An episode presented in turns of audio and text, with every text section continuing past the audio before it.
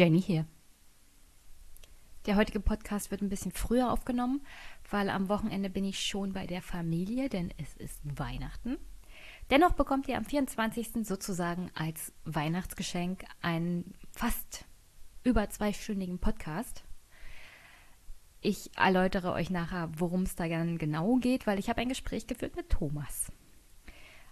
Aber zuerst hier mal der Wochenrückblick. Also aufgrund der Tatsache, dass ich, wie gesagt, am Wochenende keine Zeit habe, einen längeren Podcast aufzunehmen, muss ich das Thema Digitalpakt nach hinten verschieben. Das war nämlich in der letzten Sitzung des Bundesrates für dieses Jahr ein wichtiges Thema. Da ging es aber auch um Fackelkastration. Also ich werde es einfach mal in den Januar schieben. Dann war das die Woche der Parteiausschlussverfahren. Nicht nur die AfD in Schleswig-Holstein will ihre besonders radikale Landesvorsitzende Doris von Sein-Wittgenstein loswerden. Das war eine von Höcke und durch die Flügel vorgeschickte Kandidatin, die angetreten ist gegen einen eher gemäßigten Kandidaten der AfD bei der letzten Bundesvorstandswahl. Sie ist knapp gescheitert, aber stellte sich raus, sie hat irgendwie Werbung für Holocaustleugner, SS Typen, also das Übliche halt in den Bereichen der AfD und des Flügels gemacht. Und jetzt will die Partei sie natürlich entsprechend loswerden, weil ist nicht gut in der momentanen Situation, denn es besteht ja die Gefahr der Beobachtung durch den Verfassungsschutz und das will man natürlich unbedingt vermeiden. Es gibt da aber auch noch eine andere Partei, die ein Mitglied loswerden will, aber diesmal in einem, glaube ich, vierten Anlauf. Und hören wir mal rein, was der Generalsekretär dazu zu sagen hat. Im August haben wir entschieden, die Äußerungen Thilo Sarrazins erneut überprüfen zu lassen. Die Untersuchungskommission hat jetzt einen umfassenden und sehr fundierten Bericht vorgelegt. Sie kommt zu dem Ergebnis, dass die Thesen Sarrazins nicht mit den Grundsätzen der SPD vereinbar sind und er der Partei einen schweren Schaden zufügt. Auf dieser Grundlage hat der SPD-Parteivorstand heute entschieden, ein neues Parteiordnungsverfahren einzuleiten. Unser Ziel ist es, Thilo Sarrazin aus der SPD auszuschließen. Wer ihn nicht erkannt hat, das war natürlich Lars Klingbeil zum erneuten Versuch der SPD, das wohl unbeliebteste Mitglied der SPD seit, ich glaube, mir fällt kein Vergleich ein, auszuschließen. Es ist teilweise mehrmals gescheitert, unter anderem an der eigenen Parteiführung. Andrea Nahles selber hatte als Generalsekretärin schon mal versucht, Thilo Sarrazin auszuschließen. Das ist nicht geglückt und jetzt geht die SPD halt da nochmal ran. Problem hierbei ist natürlich, dass dieser Untersuchungsausschuss, dass die, dieser Bericht überhaupt noch nicht vorliegt. Also es ist auch eine interne ein interner Bericht. Die SPD gibt das nicht preis. Und Thilo Sarrazin hat selber schon angekündigt, sich dagegen zu wehren. Und wenn ich mehr Zeit hätte, hätte ich dazu eine extra Folge gemacht. Aber ich bin schon am Recherchieren, was das Thema Parteiausschluss so generell angeht. Weil ich denke mal, das wird uns auch 2019 noch begleiten. So leicht ist es halt nicht, Mitglieder aus Parteien selbst in Deutschland auszuschließen. Und selbst wenn sie sich auf diese Art und Weise äußern, wie Thilo Sarrazin das getan hat. Ich bin mal gespannt, ob das die SPD hinbekommt. Wird natürlich nichts an ihrer katastrophalen Lage ändern. Aber vielleicht schaffen sie es ja. Dann können sie wenigstens diesen einen kleinen Sieg für sich verbuchen im Jahr 2019. Es wird wahrscheinlich so und so sehr schlimm für die SPD in dem Jahr. Und das wird hauptsächlich an den Landtagswahlen, vor allem in den ostdeutschen Ländern liegen. Mittlerweile bin ich das erste Mal in meinem Leben, dass ich mich so weit erinnern kann, über einen Artikel gestolpert einer überregionalen Zeitung, in diesem Fall die Zeit, die sich tatsächlich mal mit der Landtagswahl Brandenburg beschäftigt hat, bevor sie passiert. Nicht, dass sich überregionale Zeitungen für die Landtagswahlen in Brandenburg nach den Wahlen in den letzten 20 Jahren interessiert hätten. Aber das zeigt mir, ich stelle euch den Text in die Shownotes, worum es da wirklich geht. Denn die AfD wird hier wohl stärkste Kraft werden. Das nehme ich stark an und das zeigen auch die letzten Ergebnisse von Bürgermeister, Landratswahlen, generell Umfragen. Und ich habe so die leise Befürchtung, das wird so in die Richtung gehen, ach, wie kann denn das passieren? Wie kann denn der Osten so recht sein? Und wo kommen denn die ganzen Nazis her? Und also ich würde gerne noch mal was zum Thema Pferderennen in Brandenburg sagen, weil fernab der AfD hat die SPD wirklich schwer, schwer wiegende Fehler gemacht. Und wenn die AfD jetzt nicht an, als Protestpartei dastehen würde, würden die Leute woanders hingehen, zur CDU vielleicht, zu den Linken, zur FDP, zu den Grünen. Die SPD hat hier einfach strukturelle Fehler gemacht, was bestimmte Sachen angeht. Ich sage da nur Kreisgebietsreform, die katastrophal gescheitert ist. Alles, was mit dem Kohleausstieg zu tun hat, ist nichts Halbes und nichts Ganzes.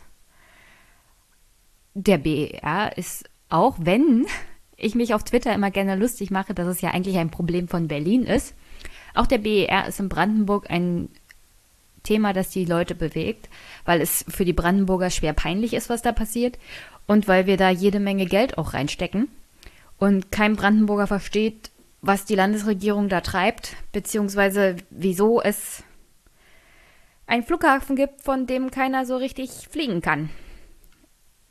Also, ich stelle euch mal den Zeitartikel rein. Und 2019 ist das Thema Landtagswahlen auf alle Fälle ganz oben auf der Liste. Wir haben auch Kommunalwahlen und wir haben Europawahlen und ich sehe keine positiven Ergebnisse auf uns zukommen hier im Land. Aber naja, so wird das wohl kommen. Da müssen wir jetzt durch. Und falls mal jemand fragen sollte, wie das überhaupt möglich ist, wie gesagt, mein Bundesland detaillierter werde ich euch gerne nochmal vorstellen, vor allem Richtung Landtagswahl. Aber sage ich es mal so, es ist nicht eins der reichsten Bundesländer in den neuen Ländern. Und wenn man sich überlegt, was soziale Verarmung auf verschiedenen Ebenen bedeutet, dann findet man wenigstens einen Ansatzpunkt, um zu erklären, wie Parteien wie die AfD gerade in den neuen Bundesländern so viel Fuß fassen können. Weil gerade in den neuen Bundesländern zielen sie auch auf ein soziales Argument ab, also Stefan Schulz vergleicht das ja nicht umsonst mit Nationalsozialisten. Da ist viel Wahres dran. Und gerade heute kam eine Rüge der UNO an Deutschland. Und ich spiele hier mal einen Deutschlandfunk-Kommentar dazu ab. Zwölf Seiten ist der Bericht des Wirtschafts- und Sozialrates der Vereinten Nationen lang. Zwölf Seiten, in denen die Bundesregierung nicht gut wegkommt. Die neue Osnabrücker Zeitung hatte zuerst darüber berichtet. Der Ausschuss sei besorgt darüber, dass fast 20 Prozent der Kinder unter 18 Jahren in Armut lebten, immerhin knapp über 2,5 Millionen. Alleinerziehende oder Familien mit zwei oder mehr Geschwistern trifft es dabei besonders hart. Besorgt zeigt sich der UN-Sozialrat auch darüber, dass das Kindergeld nach wie vor nicht hoch genug bemessen ist, um ihren Grundbedarf zu decken. Er ist ferner besorgt über Berichte, wonach einige Eltern, darunter Eltern mit Migrationshintergrund, aufgrund bürokratischer Hürden oder mangelnder Informationen über Leistungen kein Kindergeld beantragen. So heißt es wörtlich in dem Bericht des UN-Sozialrates. Auch beim Thema Pflege gibt es enormen Nachholbedarf. Zwar begrüße der Rat die Entscheidung des Bundesgesundheitsministers Innenministers Jens Spahn 13.000 neue Pflegestellen zu schaffen. Dennoch, man sei besorgt über den chronischen Mangel an qualifizierten Pflegekräften, die ältere Menschen betreuen. Das Gremium bekundet erneut seine Besorgnis über die Situation älterer Menschen, die unter unwürdigen Bedingungen leben, so auch in einigen Pflegeheimen und aufgrund eines Mangels an qualifizierten Pflegekräften nicht angemessen betreut werden. Der UN-Sozialrat wirft Deutschland schwere Defizite bei der Umsetzung der sozialen Menschenrechte vor.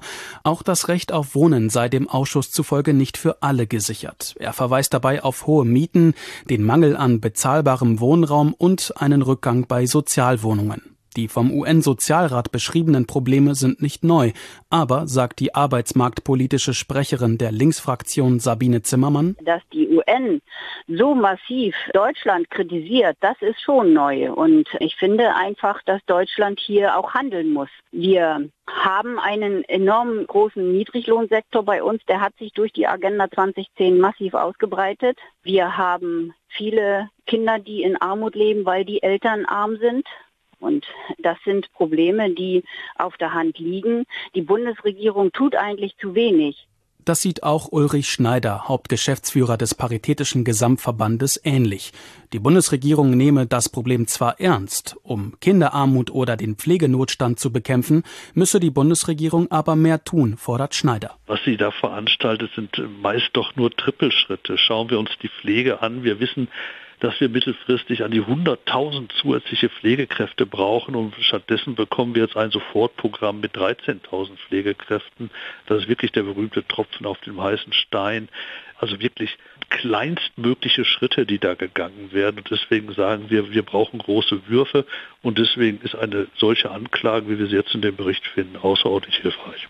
Deutschland hat sich zur Umsetzung des sogenannten Internationalen Paktes über wirtschaftliche, soziale und kulturelle Rechte kurz WSK verpflichtet. Alle fünf Jahre gibt es so ein Zeugnis, das den Regierungen Vorschläge macht und eben diese in manchen Bereichen auch kritisiert. Bereits in zwei Jahren, so die Forderung, soll Deutschland dann einen Zwischenbericht vorlegen. Und wenn wir uns noch mal kurz zurückerinnern, Sowohl Angela Merkel am Wahlabend 2017 als auch Annegret Kramp-Karrenbauer, ein bisschen unterschwellig, aber doch hin und wieder, haben darauf hingewiesen, dass das Thema Armut eine extreme Gefahr auch für die Demokratie bedeutet. Wenn Menschen in sozialer Armut leben oder wenn die Mittelschicht Angst hat, dass sie absteigt, dann kommen Kräfte hoch, die werden schlimmer sein als die AfD. Und die UNO warnt davor, weil die Missstände mittlerweile in Deutschland so schlimm sind. Das Problem hier in Deutschland ist, dass man kaum sich dagegen wehrt. Anscheinend ist das Einzige, was der ein oder andere tut, in der Wahlkabine die AfD zu wählen. Aber das ist keine konstruktive Herangehensweise an das Problem. Man muss auch die CDU teilweise dazu zwingen, umzudenken, dass sie sozialer agiert, weil momentan unter Annegret Kramp-Karrenbauer und sollte tatsächlich der wirtschaftsliberale Flügel noch mehr Einfluss gewinnen unter ihr als Vorsitzende. Also dann können wir eigentlich auch gleich sagen, Christian Lindner kann hier die Wirtschaftspolitik und die Sozialpolitik bestimmen. Das sind einfach keine realistischen Alternativen, wenn man sich anguckt, wie es manchen Menschen in diesem Land einfach geht. Soziale Verwahrlosung zerstört einfach eine Demokratie. Und an dieser Stelle noch ein letztes Thema, ein bisschen ausführlicher, und zwar die Vorgänge in Hessen in der Frankfurter Polizei. Denn anscheinend weitet sich der Vorwurf von einer NSU 2.0 Zelle innerhalb der Polizeibehörden in Frankfurt aus. Also was ist genau passiert? In Frankfurt stehen momentan fünf Beamte in Verdacht, im Internet rechtsextreme Inhalte ausgetauscht zu haben. Sie sollen gegen Ausländer und Behinderte in diesen Gesprächen, es soll da auch eine WhatsApp-Gruppe geben, gehetzt haben. Die Ermittlungen des Landeskriminalamtes haben begonnen, des eigenen Landeskriminalamtes. Also die hessische Polizei untersucht die hessische Polizei. Und der Vorwurf dabei ist Volksverhetzung und das Verwenden von Kennzeichen verfassungswidriger Organisationen. Aber damit nicht genug. Es wird den Beamten, vier Männer und einer Frau, auch vorgeworfen, unter anderem eine türkischstämmige Juristin bedroht zu haben, ihre Tochter mit dem Tode gedroht zu haben.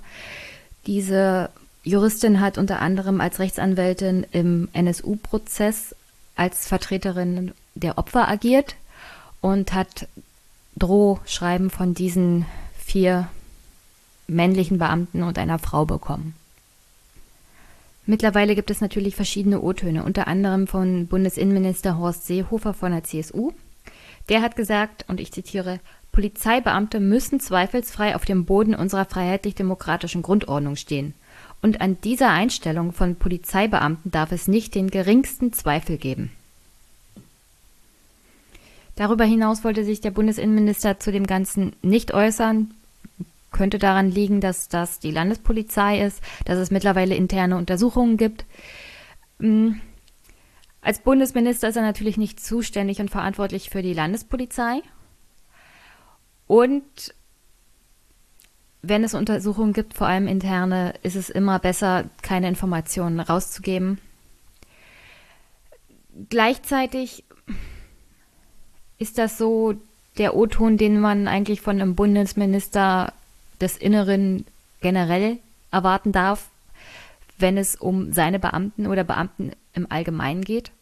Das Einzige, was von uns verlangt wird, im Großen und Ganzen, ist, dass wir uns an die Verfassung halten. Und zwar fernab von eigenen Überzeugungen, einer Religion, dass wir neutral agieren im Rahmen unseres Amtes, dass wir die Verantwortung wahrnehmen, weil wir vertreten ja gegenüber den Bürgern den Staat. Und ich verstehe so und so nicht, wie Leute, die auf das Grundgesetz schwören, weil das machen ja die meisten. Manche machen auch, schwören auch auf die Bibel, aber also ich kenne kaum jemanden, der das hier bei uns gemacht hat, aber im Westen ist das vielleicht ein bisschen anders. Aber im Großen und Ganzen sind wir dazu verpflichtet als Beamte uns an das Grundgesetz zu halten. Und wenn Leute in ein Beamtenverhältnis gehen, die keinerlei Absicht haben, das zu tun, die gar nicht das Weltbild haben, sich an dieses Grundgesetz zu halten, vor allem die ersten 19 Artikel, dann frage ich mich, warum sind sie denn überhaupt Beamter geworden? Warum sind sie überhaupt in den Polizeidienst gegangen? Weil die Motivation kann sicher nicht der Staatsdienst an sich sein, weil der verlangt ja, dass man nicht dermaßen eingestellt ist. Interessanter ist dann natürlich das, was der verantwortliche Ministerpräsident Volker Bouffier zu dem Ganzen zu sagen hatte. Und zwar, das ist eine sehr ernste Geschichte. Da muss man sehr sorgfältig dran gehen. Und ich gehe davon aus, dass das sehr intensiv und umfassend aufgeklärt wird. Jetzt ist ja Herr Bouffier schon eine Weile Ministerpräsident. Und es gibt da die ein oder andere Sache, die auch nicht so richtig aufgeklärt wurde. Und wenn ja, dann hat man Akten 120 Jahre unter Verschluss gesteckt, offensichtlich auch am Ministerpräsidenten vorbei, der teilweise anscheinend überhaupt keine Ahnung hat, was sein eigener Verwaltungsapparat und Verfassungsschutz in seinem Land so treiben. Also wenn wir uns mal kurz zurückerinnern, die NSU-Akten wurden unglaubliche 120 Jahre mit einer Sperrfrist belegt. Also für die Akten des Verfassungsschutzes zum ganzen Komplex NSU in Hessen, äh, da werden noch nicht mal die Kindeskinder so schnell rankommen der betroffenen Personen. Und als Journalisten 2017 den Ministerpräsidenten Bouffier darauf hinwiesen, dass diese Akten 120 Jahre weggeschlossen werden, reagierte der nur mit dem Ausspruch Wie bitte? Der Ministerpräsident hatte offensichtlich keine Ahnung, dass sein eigener Verfassungsschutz diese Akten dermaßen hoch geheim eingestuft hat, dass die lebende Generation der Opfer die Kindergeneration der Opfer überhaupt nicht an diese Akten rankommen. Also höchstens die Enkelgeneration der Menschen, die durch den NSU umgekommen sind, werden diese Akten jemals zu Gesicht bekommen. Und dann wird es wahrscheinlich zu spät sein, auch um strukturelle Fehler des Verfassungsschutzes und der Polizei in Hessen aufzuklären. Und wenn man sich mal den ganzen Hintergrund, wie es zu diesem 120 Jahre Aktenskandal überhaupt kam, dann wird das Ganze sogar noch kurioser. Und zwar hatte das Hessische Landesamt für Verfassungsschutz dem hessischen Innenministerium am 20. November 2014 rund 250 Seiten vorgelegt, in dem der ganze NSU-Komplex in Hessen untersucht wurde. Die Geheimdienstler hatten ausgewertet, was sie von 1992 bis 2012 an Hinweisen zur extremen Rechten in Hessen erhalten hatten und wie sie damit umgegangen waren. Diese Untersuchung kam zustande, weil der damalige CDU-Innenminister in Hessen, Boris Rhein, das angefordert hatte. Also er wollte genau wissen, wo der Verfassungsschutz beim Kontakt mit Rechtsextremen Fehler gemacht hatte. Was ja an sich erstmal kein Problem ist. Also wenn ein Innenminister sich dafür interessiert, dass sein eigener Verfassungsschutz vielleicht Fehler macht und wie man die in Zukunft vermeiden kann, ist eigentlich eine gute Sache. Wenn danach Transparenz eingetreten wäre, weil eine interne Untersuchung, die niemand zu Gesicht bekommt, außer der Innenminister, ist ein bisschen, naja, sagen wir mal so, es vermeidet Fehler in Zukunft jedenfalls nicht, weil solche Untersuchungen landen irgendwo in einem Schreibtisch. Vielleicht gibt es interne Anweisungen, aber wer soll überprüfen, ob dieser Bericht wirklich Konsequenzen hat? Denn die Existenz dieses Prüfberichts wurde zunächst total verschwiegen. Und bis zum Jahr 2134 als so geheim eingestuft, dass ihn niemand zu Gesicht bekommen darf. Also ich fasse zusammen. 2014 gibt der CDU-Innenminister in Auftrag eine interne Untersuchung, wo der Verfassungsschutz in Hessen Fehler macht. Und der ist offensichtlich so schlimm, dass ihn keiner zu Gesicht bekommt, außer das Innenministerium und der Verfassungsschutz, der diese Untersuchung wahrscheinlich zusammengestellt hat, selber. Keiner redet im Ministerium darüber, keiner redet in der Regierung darüber und die Oppositionsparteien hören davon schon gar nicht. Bis die Linken in Hessen auf eine Gesprächsnotiz aufmerksam werden. Also reiner Zufall sorgt in Hessen dafür, dass überhaupt bekannt wird, dass es einen Bericht zum Thema Fehler des Landesverfassungsschutzes gibt. Und dann wollen die Parteien natürlich wissen, was steht denn da drinne? Und kommt halt raus, naja, das ist als geheim eingestuft und das darf keiner sehen. Was man durch Nachforschung durch Abgeordnete und Untersuchungsausschüsse mittlerweile jedoch weiß, ist, dass der Verfassungsschutz in Hessen im Zeitraum von 1992 bis 2012 ungefähr 950 Hinweise auf Waffen und Sprengstoff bei Rechten in Hessen erhalten hat.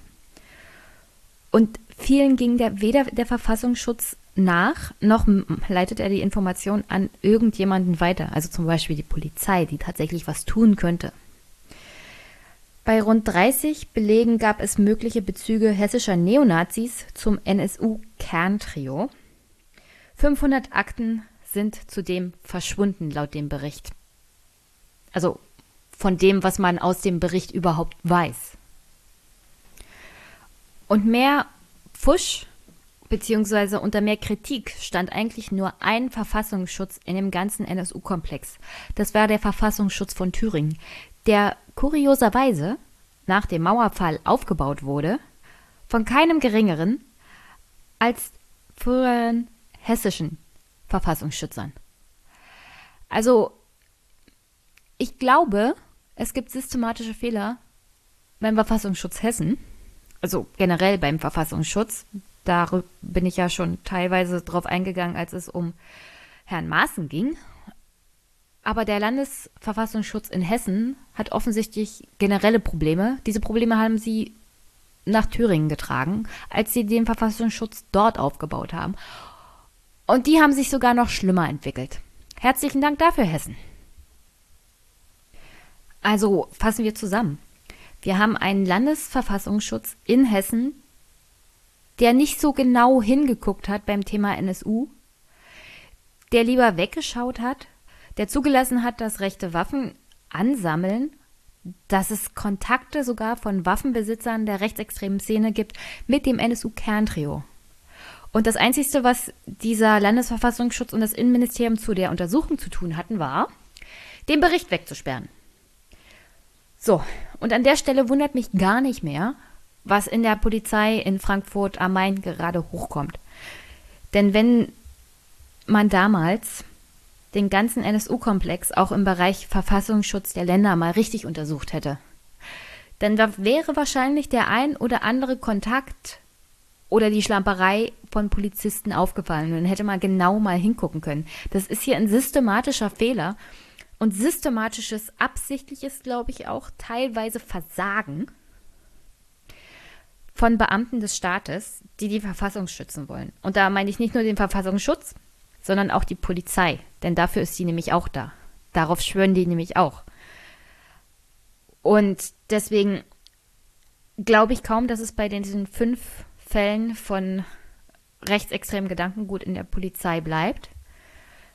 Da gibt es bestimmt von Soziologen wie Stefan Schulz auch ein, eine entsprechende soziologische Kritik.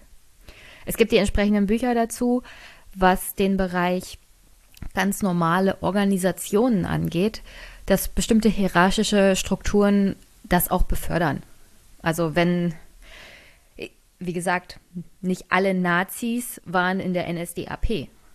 Es gab Polizistenverbände aus Hamburg, die dabei geholfen haben, Menschen nach Auschwitz zu schaffen, weil es ihnen berufliche Vorteile gebracht hat und entsprechende Besoldungserhöhungen und Sonderzahlungen und Sonderurlaub. Sowas erleichtert halt ungemein in solch einem System zu arbeiten, dann auch keine Fragen mehr zu stellen, beziehungsweise nur an den eigenen Vorteil zu denken. Und deswegen ist es in einer Demokratie auch unheimlich wichtig, dass die Vorgesetzten und dass die entsprechenden Verantwortlichen genauer hinschauen und genauer nachfragen und auch entsprechend Vorbilder sind. Ich sehe hier keine Vorbilder in Hessen. Hm, also, wenn der, wenn die Polizeichefs, wenn der Innenminister, wenn der Ministerpräsident jetzt völlig überrascht ist, dann muss man sich fragen, was für ein, was für ein Ministerpräsident ist der überhaupt? wenn er nicht weiß, was in seiner eigenen Verwaltungsstruktur los ist, wenn er nicht weiß, was für Leute da sind. Hat er sich überhaupt dafür interessiert, was da abgeht? Weil sowas fällt, wie gesagt, nicht aus, aus dem freien Raum irgendwo vom Himmel. Irgendjemand hat immer irgendwas mitbekommen. Und deswegen, nee, überrascht mich leider nicht. Und ich habe die leise Vermutung, dass das strukturell keine Konsequenzen haben wird. Und das ist eigentlich das Hauptproblem. Und zum Abschluss möchte ich sagen, jeder, der jetzt sagt, aber das kann man mit politischer Bildung doch bestimmt bereinigen, das ist nicht die erste Antwort auf dieses Problem. Da habe ich auch mit Thomas drüber gesprochen, fast zwei Stunden lang, nur über politische Bildung. Dieses Problem, was in der Polizei in Hessen akut ist, wird es auch woanders geben. Also das Spiegelbild der Gesellschaft sagt man ja nicht ohne Grund. Und wenn Leute mit eher linker Einstellung sagen, ach, die Polizei, dann lösen wir das halt auf, aber wir, wir brauchen die Polizei. Und man sollte auch als verantwortungsbewusster Mensch, als Staatsdiener zu solchen Organisationen gehen, zur Polizei, zur Bundeswehr, generell ins Beamtenwesen. Und jeder, der sich beschwert, naja, die Polizei ist ja total rechtsunterwandert, äh, selber in die Polizei gehen. Also solche, solche Strukturen kann man auch nur verändern, wenn man selber in der Struktur ist. Ich weiß, das ist dann schwer, aber Haltung zu beweisen, wenn man selber Polizist ist, ist schon mal Vorbildfunktion. Und dann muss man sich auch überlegen, wie behandeln wir unsere Polizei überhaupt? Wie behandeln wir die Verwaltung überhaupt? Wie behandeln wir Beamte generell? Ich sage jetzt nicht, dass ich unterbezahlt bin. Ganz im Gegenteil. Aber gerade Polizisten, das sehe ich auch oft in Brandenburg, sind überaltert, überarbeitet und schlecht bezahlt und haben Überstunden noch und nöcher angesammelt. Und das ist keine Art und Weise, mit Menschen umzugehen, die den Staat und die Bürger schützen sollen. Und das kann man natürlich von außen immer leicht kritisieren und sagen, naja, die Polizei, die sind so und so immer aggressiv und die wollen uns so und so nur was Böses, aber so ist das ja gar nicht. Also da stecken halt auch Menschen drin, die mindestens genauso viel Angst haben, wenn sie irgendwo im Einsatz sind. Ich sage ja nicht, dass es da nicht mindestens ein, zwei Bekloppte gibt, denen Spaß macht, andere Menschen niederzuknüppeln, aber die hast du überall. Die hast du auch bei den Linken. Und alles, was da hilft, ist halt Wachsamkeit. Nicht mehr politische Bildung, sondern Wachsamkeit. Die Grundeinstellung muss schon da sein. Wenn die Grundeinstellung nicht stimmt bei Beamten und bei Polizisten, das kriegst du dann, also das Teilen von Hitlerbildern und anderen Nazi-Symbolen. was, was willst du da an politischer Bildung in die Köpfe reinbringen, dass diese Einstellung ändert? Also ich sehe da keine gute politische Bildung, die das leisten könnte. Ansonsten an dieser Stelle möchte ich eigentlich nur sagen, ich hoffe, ihr habt ein frohes Weihnachtsfest und einen guten Rutsch ins neue Jahr. Wenn alles klappt, gibt es eine Sonderfolge vom 35C3. Ich habe da, ich habe da was geplant mit meiner Podcast-Patin, die, die mir geholfen hat bei meinen ersten Schritten in diese Podcast-Welt. Und ich dachte mal, fragst du, ob jemand Lust hat, mit mir spontan auf dem 35C3 zu podcasten, weil ich will ja auch immer mal meine Comfort Zone verlassen. Und sie hat sich spontan dazu bereit erklärt. Und wir podcasten live auf dem 35C3. Ich freue mich schon. Da könnt ihr mal aufpassen, wann die Folge veröffentlicht wird. Sonst bin ich erst nach dem Jahreswechsel wieder zurück allem Planungen zufolge wäre ich dann mit einer neuen Folge am 7. Januar wieder da. Und dann alle zwei Wochen regulär. Es sei denn, ich schaffe es am Wochenende spontan mal eine Folge aufzunehmen. Dann wird sie vielleicht mal kürzer als sonst. Aber das behalte ich mir dann vor, doch hin und wieder mal nicht nur im Zwei-Wochen-Rhythmus, sondern auch zwischenzeitlich mal eine Folge einzuschieben, wenn es was Interessantes gibt. Und wie ich das so weiß, gibt es immer was Interessantes. Aber zur Not kann ich halt diesen Zwei-Wochen-Rhythmus einhalten. Also am 7. Januar und dann erst wieder am 21. Januar, wenn alles so läuft wie geplant. So habe ich ein bisschen mehr Freiraum und weniger Stress. Und ihr wahrscheinlich einen noch besseren Podcast. Sonst werde ich versuchen, auch im nächsten Jahr die Audioqualität permanent zu verbessern. Aber wie gesagt, das ist ja hier ein Hobby-Podcast und manchmal schaffe ich es nicht, dass die Gäste die gleiche Audioqualität haben wie ich hier am Laptop. Das liegt hauptsächlich an der Technik, die auf der anderen Seite teilweise der Republik zu, zu gegen ist, daran kann ich manchmal nichts ändern. Und mir ist es ja wichtig, dass der Inhalt gut rüberkommt. Und das zählt ja für die meisten Hörer, wie ich das so mitbekommen habe, so und so. Also wie gesagt, habt ein schönes Fest, einen guten Rutsch, bleibt gesund und habt eine schöne Zeit mit der Familie. Und sonst an dieser Stelle noch unterstützt den Podcast, stimmt für Janies Podcast, wenigstens mit einer Stimme, denn er ist nominiert für den Podcastpreis 2019 in der Kategorie Bildung. Ich weiß, ich weiß, erste werde ich nicht, aber ich will auch nicht letzte werden, das wäre peinlich. Ja, unterstützt den Podcast, hinterlasst nette Kommentare und ich wünsche euch eine wunder wunderschöne Weihnachtswoche und einen guten Rutsch. Bis bald.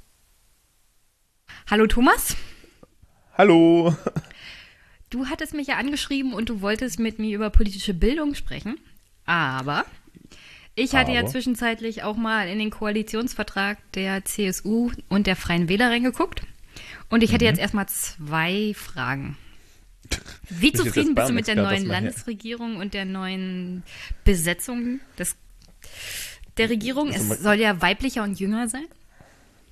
Hä? Ich habe überhaupt keine Ahnung, wer da jetzt sitzt. Das ist mir doch scheißegal.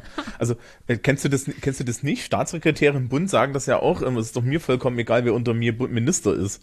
Also, ich, ich weiß nicht mal, wer aktuell Kultusminister jetzt wieder werden soll. Oder Kultusministerin. Das ist auch so, so, so irrelevant. Gut. Aber hallo, die CSU ist an der Macht, die CSU bleibt an der Macht. Der, der Aiwanger wird wahrscheinlich Landwirtschaftsminister, mhm. weil er redet schon so.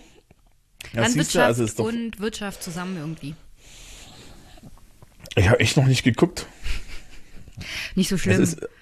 Also wir hatten jetzt hier in Bamberg auch erstmal noch mit so, mit so, mit so einem Bürgerbegehren zu tun. Das war etwas, naja. Habe ich gehört, irgendwas übrigens, mit einem Wald?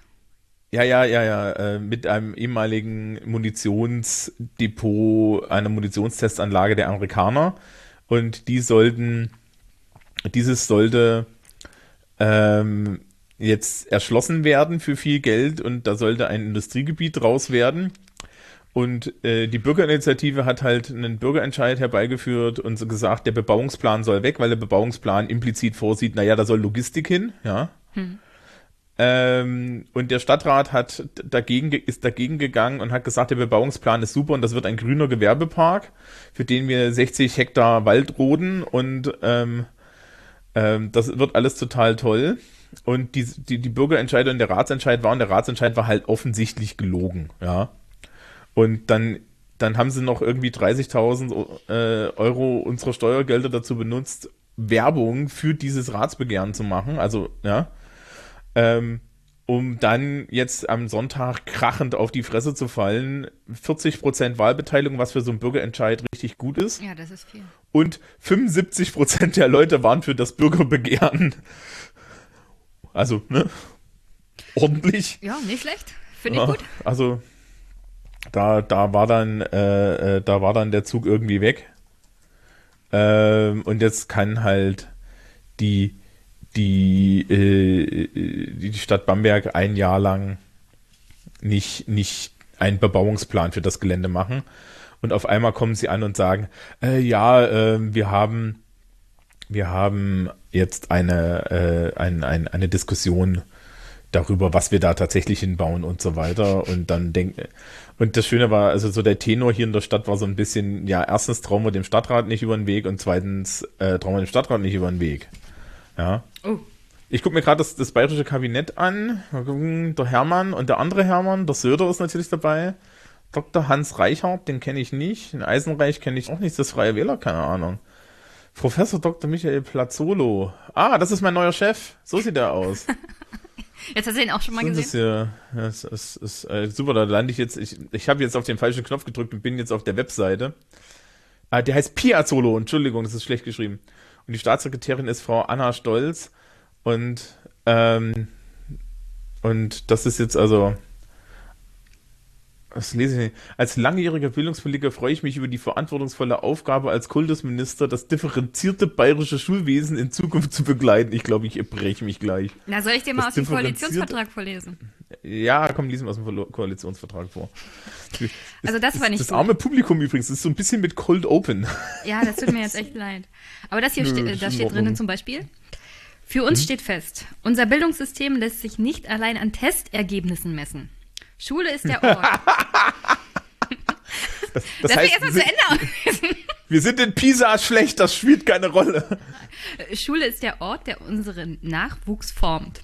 Soziales Verhalten, Erziehung zu Demokratie, Persönlichkeits- und Alltagskompetenzen ja, ja. sowie kreative und emotionale Entwicklung sind elementar für ein nachhaltiges und ganzheitliches Bildungsverständnis. Deswegen ja, verstärken wir unsere Bemühungen um eine Schule, die fürs Leben bildet. Ganz nach dem Vorbild unserer Verfassung. Die Schulen sollen nicht nur Wissen und Können vermitteln, sondern auch Herz und Charakter bilden. Wir wollen, dass alle Kinder die gleichen Chancen haben. Also diesen Satz mit dem Wissen und Können, ne, der ist tatsächlich aus der bayerischen Verfassung abgeschrieben. Also da steht nichts drinne. Und das Schöne ist das Wort bemühen, das heißt nämlich, dass nichts passiert. Ne? Also sie bemühen sich, sie machen nichts. Jedenfalls wollen sie 5000 neue Lehrerinnen und Lehrer bis 2023 einstellen und auch zusätzliche Kräfte, unter anderem Schulpsychologen, Sozialpädagogen. Dafür ja. haben sie ungefähr 500 Stellen vorgesehen. Hm. Ach so, wir wollen unsere Lehrerinnen und Lehrer besser schützen. Sie haben mehr Respekt, Achtung und Schutz vor Gewalt und Mobbing verdient. Gegen Angriffe auf ihre Autorität mittels digitaler Denunziationsportale werden wir entschieden vorgehen. Die Gesundheit unserer Lehrkräfte ist uns ein zentrales Anliegen. Dafür werden wir zusätzliche Mittel bereitstellen. Das ist gut. Also Lehrergesundheit ist tatsächlich ein großes Thema. Mhm. Ich finde das auch lustig, dass sie im Endeffekt tatsächlich da jetzt reingeschrieben haben, Ähm, das, äh, da, da, da ist ja die Anti-AfD-Klausel. Ja, ne? das, das ist, ist die da drin, AfD, das AfD-Portal.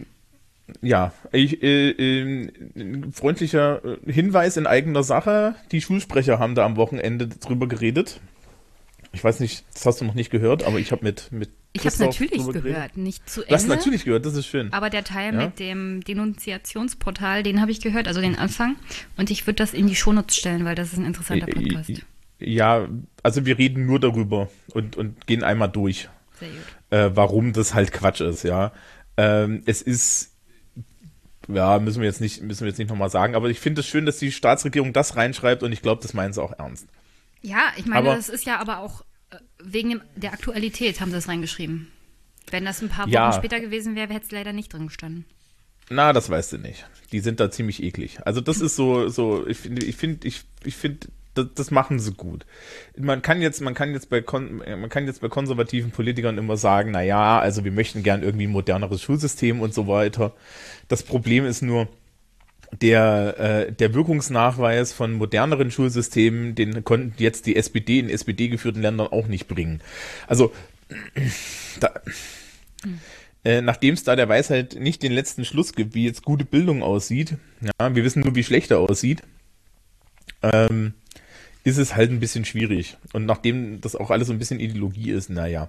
Na, Aber- hattet ihr auch darüber gesprochen, dass der Bernd Höcke und die Musal da direkt Briefe an die Schulen geschickt, geschickt haben? Ja, darüber haben wir gesprochen, weil ich das beim MDR gesehen hatte. Okay. Ähm, und der, der, der, der Christoph war ausreichend erschüttert. Und ähm, naja, also ich, soweit ich weiß, ist ja im Osten die Ansage, das kennen wir irgendwo her und das finden wir nicht lustig. Nee. Ja. Und naja, also werden wir sehen. Also in Thüringen ist das vielleicht auch eine blöde Idee. Hast du von dem Ja, AfDler aus Brandenburg gehört, der Lehrer ist, der sich dazu geäußert hat? Nee, ich kenne den AfDler aus, äh, äh, in der im Thüringer Landtag sitzt und hessischer Lehrer ist. Ja, ich habe hier noch einen gewissen Dennis Holoch. Mhm. Der ist bei der AfD Brandenburg und war zuletzt Kandidat für den Bürgermeisterposten in Potsdam. Mhm. Der, der ist noch anderem, Lehrer. der hat sich dazu unter anderem geäußert, äh, es gäbe im Schulbetrieb viel Beeinflussung durch linke Lehrer, die ihre entsprechenden Statements nicht immer als Meinungsäußerung kenntlich machen. Es könnte nicht Aber sein, ja. dass sich die einen Lehrer alles erlauben dürften, die anderen aber stark bedrängt werden. Dennoch sei die geplante Plattform nicht zielführend. Man müsste den Dienstweg einhalten. Viel Spaß. Also das Problem ist halt wirklich, man kann keinem von uns. Äh, das Pro die, die haben auf der rechten Seite nur das, äh, das Problem, dass, äh, dass ja alles verfassungsfeindlich dann irgendwann wird und zwar relativ fix, weil unsere Verfassung so ein, so ein Anti-Rechtsdrall hat aus historischen Gründen. Ne? Und das heißt natürlich, dass du größere Probleme hast, wenn du verfassungsfeindlich wirst und mm, da geht's halt schneller. Ja, ähm, Thilo und Stefan und vor allen Dingen aus der das Sicht ja, von Thilo und Stefan hatten das ja angesprochen. Demnächst steht ja die Beobachtung der AfD an. Mhm. Und es besteht dann eine Gefahr für die AfD auf Abfluss von Mitgliedern, die vor allem im öffentlichen Dienst sind. Und die beiden, also jedenfalls Stefan wusste nicht, warum das so ein großes Problem ist. Ich meine, bei den Linken sei es ja auch kein Problem gewesen. Da wurden aber nur einzelne Abgeordnete beobachtet und nicht die ganze Partei. Genau, also und wenn eine Partei die als kommunistische extremistisch Plattform. Ja, genau. Und wenn, wenn eine ganze Partei als extremistisch gilt, das widerspricht ähm, den Anforderungen an Ja. Beamte und unserem Ja, hast Amtseid, dann Hast du nicht auch, hast du nicht auch so einen Zettel unterschreiben müssen, dass du in keiner Vereinigung warst und so? Ja, na klar. Gleich hier in an bei Beginn der Ausbildung. Ja, ne, da kriegt man nämlich, da kriegt man so drei, vier schnuckliche DIN A4 Seiten, wo mal so die, die Liste vom Verfassungsschutz draufsteht, Mhm. was alles Bö- Ba- Bäbe ist, ne? Und dann musste ich erstmal überlegen, ob die Tatsache, dass ich mit, mit, mit acht und neun Jahren in der DDR noch Jungpionier war, jetzt irgendwie ein Problem sein könnte. ähm, äh, Jugendsünden ein zählen Val- nicht. Ist, ja, ist, aber es ist, ist eine valide Angst. Ähm, die, ähm, nee, also das, das, das, das sollen sie sie halt mal beobachten, ne? Mhm. Die wird jetzt auch die Luft dünn, nachdem ja irgendwie der, der, derjenige, der die, der die AfD-Beobachtung auf Bundesebene zurückgehalten hat, jetzt endlich AfD-Politiker werden kann. Ähm, ja. Kommen wir zurück zur politischen Bildung. Du hast jetzt schon Ja. vorhin das aus dem Koalitionsvertrag. Es ich gibt hier lese noch dir einen mal mit PB. Willst du den noch hören? Ja, komm, dann machen wir den erst. Wir stärken die Demokratieerziehung und Wertebildung an den Schulen. Damit stützen wir Bewu das Bewusstsein für die Unverein Ver Unverhandelbarkeit der freiheitlich-demokratischen Grundordnung. Wir werden an unseren Schulen die Rahmenbedingungen der Schüler mit Verantwortung be- verbessern. Die Stärkung der Demokratieerziehung dient insbesondere der Neuausrichtung und Weiterentwicklung der Bayerischen Landeszentrale für politische Bildungsarbeit. Wir statten die. Landeszentrale mit Netzexperten aus, um junge Menschen im Zeitalter von Fake News und Filterblasen frühzeitig für die Risiken des Internets zu sensibilisieren. Also das ist der Teil Okay, zu das- PB.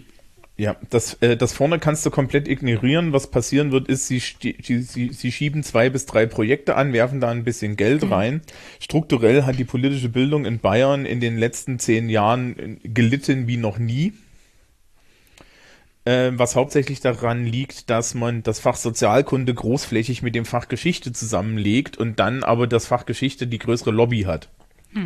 Also ich bin ein Unicorn eigentlich. Ich bin einer der, der, der, der, der kleinsten Berufsgruppen in der bayerischen Lehrerschaft. Ich bin nämlich tatsächlich jemand, der Sozialkunde alleine studiert hat. Das gibt's fast gar nicht. Und jetzt heißt es nicht, dass die Kollegen, die Geschichte Sozialkunde studiert haben, schlechtere Menschen sind. Aber die sind sehr oft Geschichtslehrer, die dann Sozialkunde nebenbei gemacht haben. Und es gibt einen dezidierten Unterschied zwischen Geschichtslehrern und Sozialkundelehrern in der Herangehensweise an aktuelle politische Probleme. Welchen? Da sind wir uns übrigens zum Beispiel, also ich bin mit meinen Geschichtskollegen darüber total einig. Ich mache ja jetzt auch Geschichte Sozialkunde. Ich bin morgen auch auf einer Fortbildung zum Thema Geschichte, ja, so dass ich also ein besserer Geschichtslehrer werde. Und ich habe ähm, ich habe das letztes Jahr mal festgestellt, Geschichte unterrichten ist was ganz anderes als Sozialkunde unterrichten und ich mag es nicht. Ja, Ja, Es welchen Unterschied Gründe, warum ich das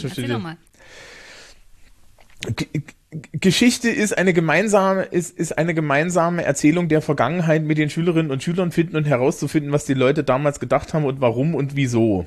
Und Politik, und, Politikunterricht ist die Frage nach der eigenen Urteilsbildung. Okay.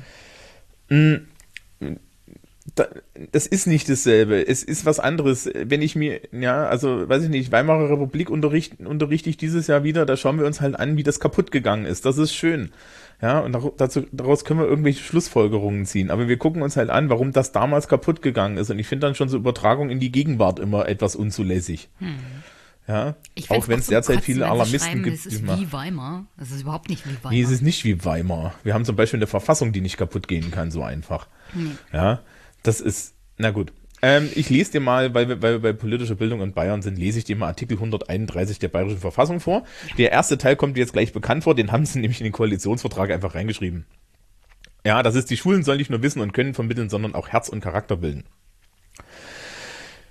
Schön. Der zweite ist noch viel, viel besser. Das ist der, wo die meisten Leute dann irgendwas lachen anfangen. Ja, das ist, es gibt den auch in dem Kommentar, mit dem ich den immer gebe. Die oberste Bildungsziele sind in der Reihenfolge Ehrfurcht vor Gott, Achtung vor reli- religiöser Überzeugung und vor der Würde des Menschen in der Reihenfolge. Selbstbeherrschung, Verantwortungsgefühl und Verantwortungsfreudigkeit, Hilfsbereitschaft, Aufgeschlossenheit für alles Wahre, Gute und Schöne und Verantwortungsbewusstsein für Natur und Umwelt. Ich, la ich liebe diese Priorisierung. das geht weiter. Die dritte Absatz. Die Schüler sind im Geiste der Demokratie in der Liebe zur bayerischen Heimat und zum deutschen Volk in der Reihenfolge. Und im Sinne der Völkerversöhnung zwischen der bayerischen Heimat und dem deutschen Volk wahrscheinlich zu erziehen. ähm, denn mein Lieblingsabsatz ist der vierte. Die Mädchen und Buben sind außerdem in der Säuglingspflege, Kindererziehung und Hauswirtschaft besonders zu unterweisen. An der Stelle liegt übrigens die Schülerschaft normalerweise geschlossen, lachend unterm Tisch. Ich finde es toll, Was dass die noch? Buben auch darin in- unterrichtet werden sollen. Mo- Moment, da gibt's noch einen Kommentar dazu. Ich habe die kommentierte Version natürlich auch da. Und in der kommentierten Version steht da dran, die, die, die Phrase und Buben wurde 1998 hinzugefügt. Das ist Ja. aber sehr weit fortentwickelt, wenn sie schon 98 zugefügt haben. ja.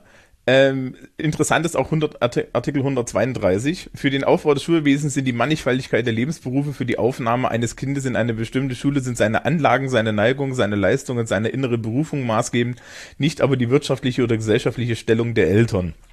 Das ist das ist, das ist gut. Die Schere zwischen diesem Artikel und der Realität könnte nicht weiter sein. Aber ähm, das steht da drinne.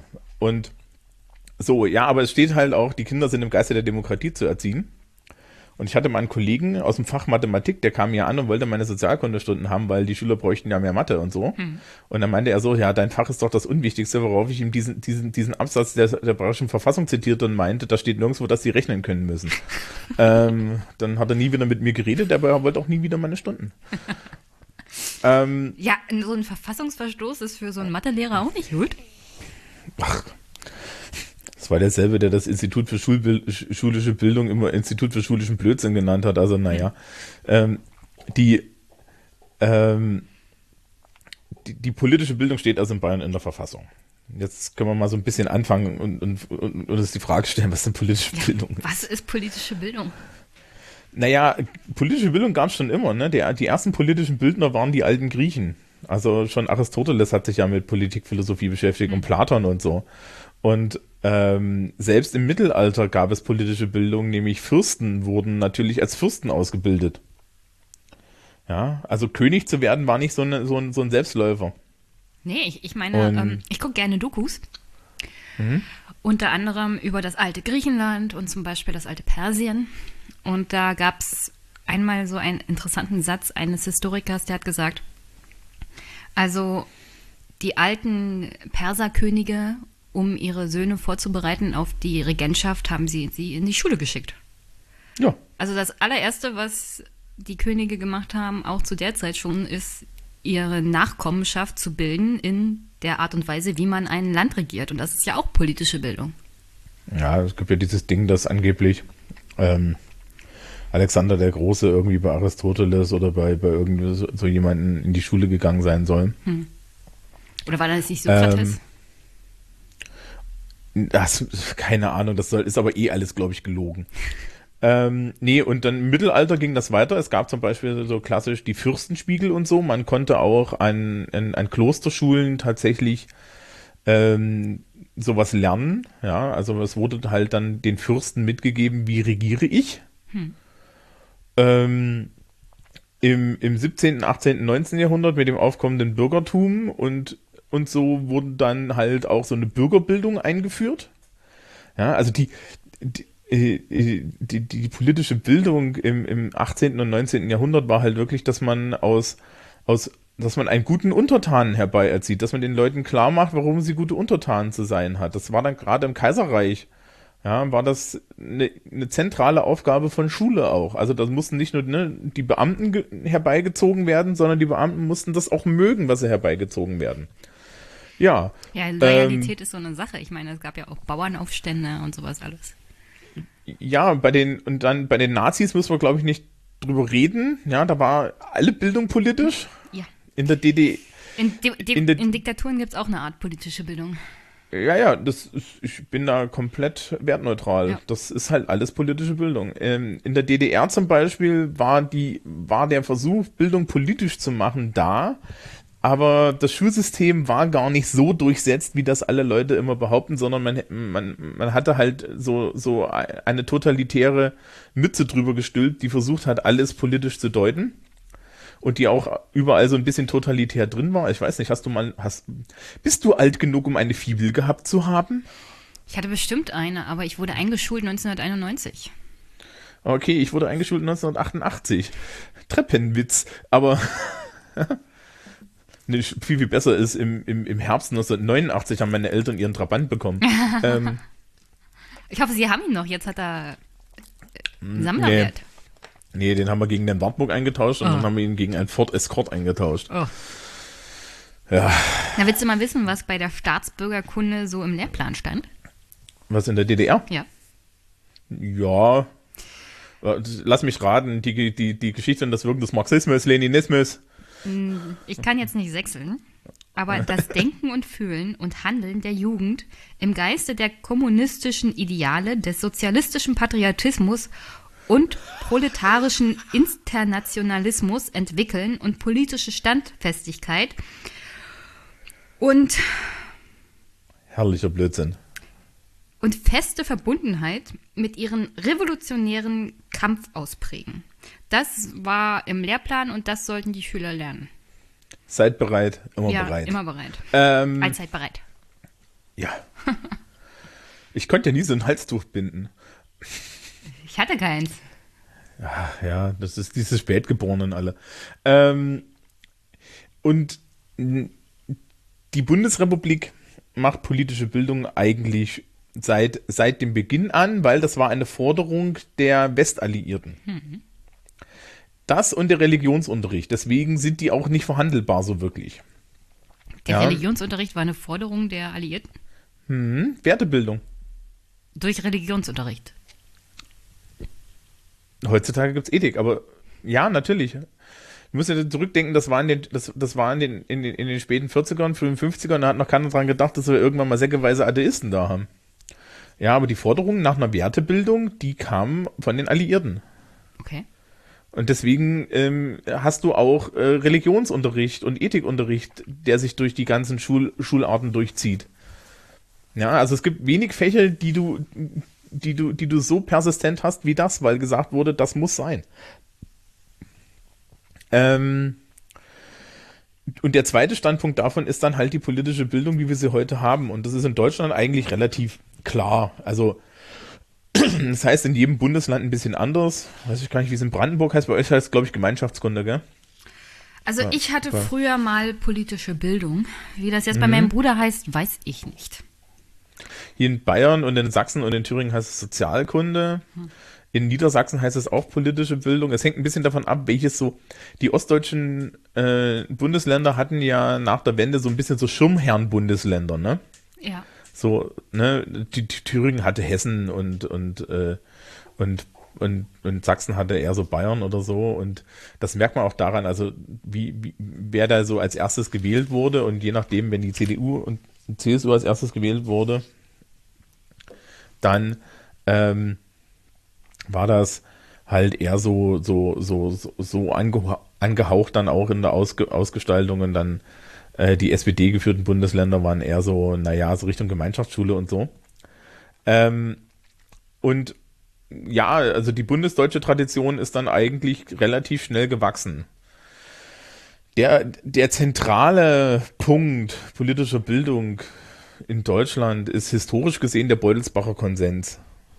Was ist denn das? Ich meine, Das- ich habe okay. nachgelesen, aber du kannst es ja Du mal den Hörern erzählen. Okay. Also, wir, wir, wir machen da auch ein bisschen den Anschluss. Wer, äh, äh, äh, der Beutelsbacher Konsens ist unter anderem das, was die AfD als Neutralitätsgebot missversteht, weil sie anscheinend nicht lesen können.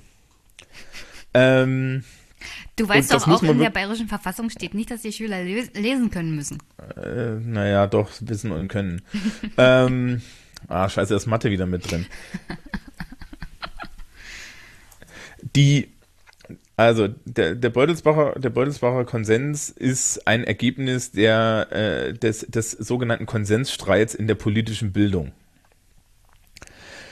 Das Problem ist nämlich, kein Lehrer ist irgendwie zu politischer Neutralität verpflichtet. Überhaupt nicht. Es gibt für Beamte, jenseits dessen, dass sie nicht parteipolitisch aktiv sein dürfen im Amt und dass sie natürlich in der Ausübung ihrer Amtstätigkeiten nicht diskriminieren dürfen, ja, gibt es keinerlei Regeln.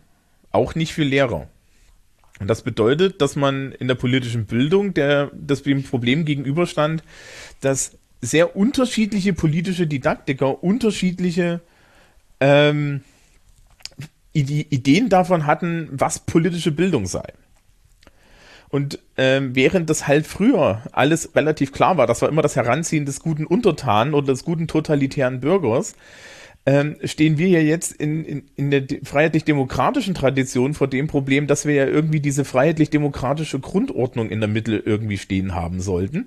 Aber das Grundgesetz uns halt auch damit allein lässt, was das jetzt ist. Ja, das Grundgesetz ist ein Schutz, eine Schutzverfassung und keine, ähm, äh, keine, äh, ke- keine, keine Hinweisverfassung. Ja, sie ist sehr breit gefasst, sagen wir es mal so. Ähm, so, und äh, die, die Problematik für die, für die, für die politische Bildung, ähm, Moment. So. Die, politisch, die, die Problematik für die politische Bildung ist halt gewesen, sie wussten nicht, wo sie hin sollen. In den 70ern hast du dann halt auch noch diese, diesen ganzen linken Revoluzerkram, ja, also 68 plus. Das heißt also, da kommt auf einmal so eine linke Welle und die sagt natürlich, ich, äh, ähm, die sagt natürlich, ähm, ich möchte, äh, wir möchten hier irgendwie, ähm, ja, eine normative Sache. Ja, wir möchten jetzt irgendwie eine normativ freiheitliche Sache. Was heißt das? Es gibt eine Kon naja, das heißt, dass die Leute, dass die Leute gefälligst ähm, überlegen sollen, selber ihre Standpunkte überdenken sollen und so weiter. Und was ist der Unterschied und, zu jetzt? Mh, naja, der Unterschied zu jetzt ist, dass wir das auch nicht wollen. Warum? Die, naja, ähm, die, die Gegenseite, die Gegenseite sind normativ konservative Politikdidaktikerwesen, unter anderem Bernhard Sutor. Bernhard Sutor ist der Professor, der in Eichstätt Professor war, bevor mein Professor dort Professor war. Mhm. Sutor ist ein und, und auch sein Nachfolger, mein Professor Detjen, sind halt konservativ, wertkonservative äh, Politikdidaktiker. Das heißt, das sind Leute, die sagen, es gibt hier diese, diese freiheitlich-demokratische Grundordnung, Artikel 1 und 20 Grundgesetz, ja, Schutz der Menschenwürde, mhm. Rechtsstaat, Demokratie und so weiter. Und das ist die normative Basis unseres Zusammenlebens und die ist eigentlich nicht verhandelbar. Ja. Die linken Didaktiker sagen, oh, die ist sehr wohl verhandelbar ja, und je nachdem, welche Geschmacksrichtung du da hattest, war das auch so, ja, und eigentlich müssen wir die Jugend dazu anleiten, diesen Quatsch zu überwinden. Wieso sollte man das überwinden wollen? Ja, das darfst du mich nicht fragen, das ist so eine linke Sache. Die möchten halt gerne progressiv in die Zukunft. Das Problem an der Stelle ist, das ist genauso unfrei wie, das ist genauso unfrei wie darauf zu beharren, dass die freiheitlich-demokratische Grundordnung an sich einen Wert hat. Und diese, dieser Diskurs ging halt in der Politikdidaktik hin und her. Hm. Ja. Und da waren Lehrer dazwischen und alles Mögliche. Ne? Also die, die großen politischen Bildner und die, die haben sich da äh, Brandschriften hin und her geschickt im Endeffekt. Und die kamen auch nicht auf ein grünes Blatt. Und am Ende war es dann so, ähm, dass sie in Beutelsbach zusammengezogen wurden von der Landeszentrale für politische Bildung in Baden-Württemberg, ein Herr Wehling. Und dieser Herr Wehling hat was ganz Schlaues gemacht, der hat die alle zusammengesetzt und hat gesagt, pass mal auf, Leute, worauf könnten ihr euch als Mindestbedingungen einigen? Und dann haben die sich zusammengesetzt und haben darüber geredet und kamen mit drei Prinzipien. Und äh, Herr Wehling war ein schlauer Mensch und hat diese drei Prinzipien aufschreiben lassen und das ist der Beutelsbacher Konsens. Und wie hat er ja? sich jetzt in der politischen Bildung auf dem Lehrplan durchgesetzt? Gar, gar nicht, weil der Lehrplan damit nichts zu tun hat. Okay. Also, ähm, Beutelsbacher Konsens ist einfach, wir haben ein Überwältigungs- oder Indoktrinationsverbot. Das ist das, was die AfD als äh, Neutralitätsgebot fehlversteht. Ich darf Schülerinnen und Schülern meine Meinung nicht aufzwingen, sondern ich soll immer an ihrer Meinungsbildung beteiligt sein. Ähm, ja, also ich soll dafür sorgen, dass sie sich ihre Meinung selber bilden können. Also fordern und fördern. nee, ähm, Fakten darstellen. Okay. Ja, also ich kann dir ein aktuelles Beispiel machen. Ich rede über soziale Gerechtigkeit und ich habe so ein Arbeitsblatt und auf dem steht halt äh, eine Frage, was ist gerecht? Hm. Und da gibt's mehrere Möglichkeiten und da gibt's halt gerechtes, wenn alle gleich gut behandelt werden, gerechtes, wenn alle, äh, wenn die mehr bekommen, die mehr leisten, gerechtes, wenn die mehr bekommen, die mehr brauchen. Ja, gerecht ist, wenn wir die, die Schwachen beschützen und so. Ja. Und gerecht ist, wenn wir die Schwachen beschützen, das ist so der Grundkonsens des Sozialstaats und alles andere ist natürlich irgendwo Ideologie. Hm. Ja, und dann gehe ich das zusammen mit meinen Schülerinnen und Schülern durch und krittel halt genauso die Gleichheitsideologie der Linken äh, zusammen, wie ich die Leistungsorientie der Liberalen zusammenkrittel, die da drin steht. Ja, also am, am Ende von 90 Minuten Unterricht zu dem Thema hab, äh, äh, habe ich jede Seite einmal komplett durchkritisiert. Ich halte aber niemanden davon ab, da rauszugehen und zu sagen, ich finde das, äh, ja, ich bin trotzdem der Meinung, dass das richtig ist. Das ist der erste Punkt. Der zweite Punkt ist, wenn die Leute darüber nachdenken und daran ihre Position schärfen, habe ich was gewonnen.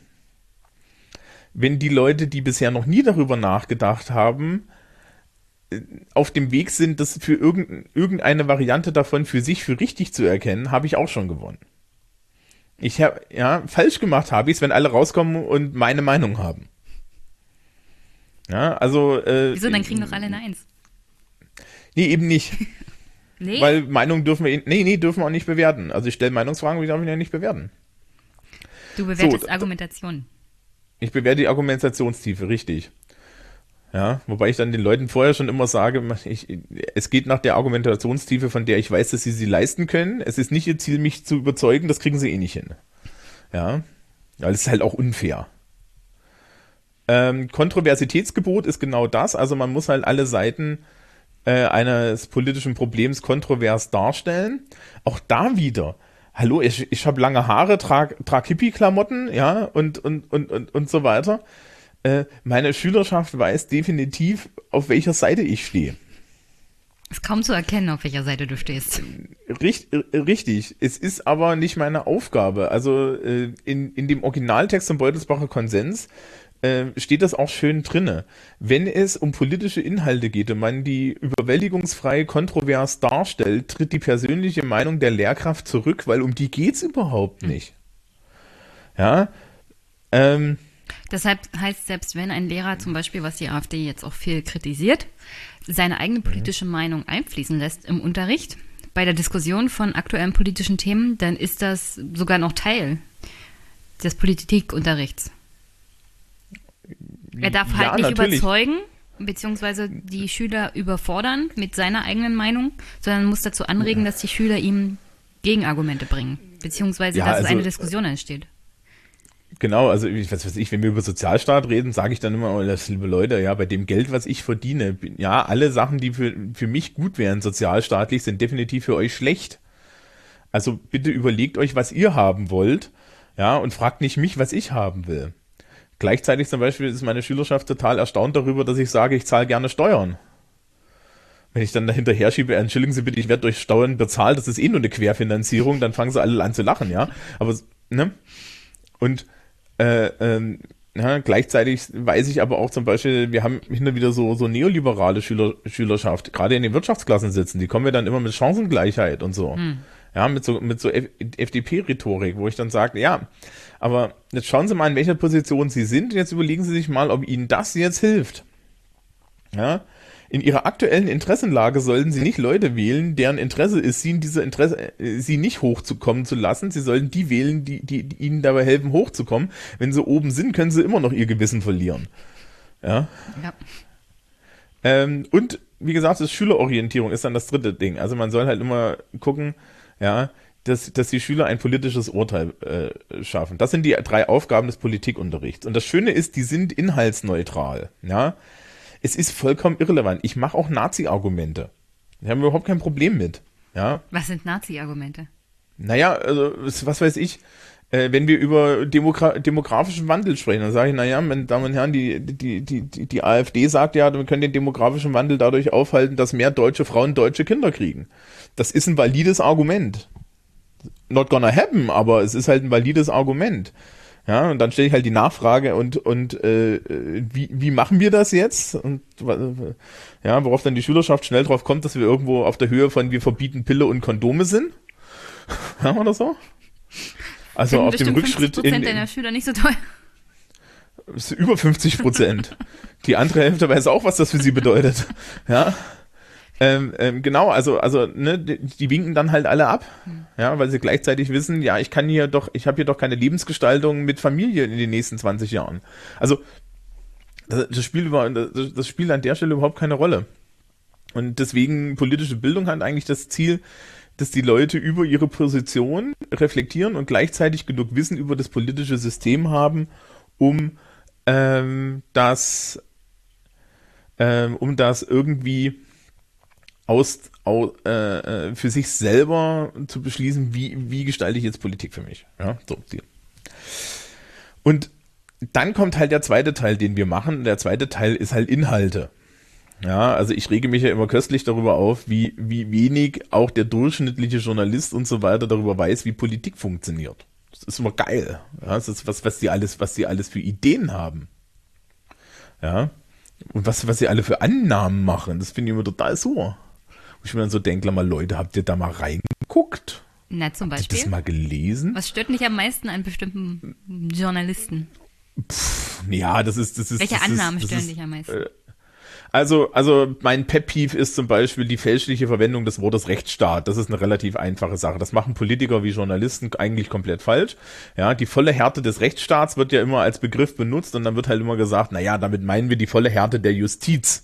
Ja, aber das ist was Der anderes. Rechtsstaat ist ja genau das Gegenteil. Der Rechtsstaat ist das Prinzip, dass sich gefälligst äh, Justiz, Exekutive und alle äh, äh, an die Gesetze halten und die Legislative sich gefälligst ans Grundgesetz hält. Ja, die volle, mit der vollen Härte des Rechtsstaats müssen wir hauptsächlich Leute freisprechen, die wir eigentlich überwachen und verknacken wollen. Ja, weil der Rechtsstaat das- dazu da ist, die zu schützen vor staatlichen Eingriffen, die am ehesten Opfer von staatlichen Eingriffen Ja. werden könnten. O- Oder aber der große Klassiker ist halt das Grundrecht auf Meinungsfreiheit. Das Grundrecht auf Meinungsfreiheit ist ein Schutzrecht gegenüber dem Staat. Ich Ja. darf halt sagen, ich finde die Politik der Bundesregierung scheiße, ohne dafür in den Knast zu gehen. Die meisten, nicht- die meisten Grundrechte sind Schutzrechte gegenüber, also des einzelnen alle. Bürgers gegenüber dem Staat, aufgrund unserer historischen Erfahrung. Ja, nee, das ist die, das ist die Idee einer Verfassung.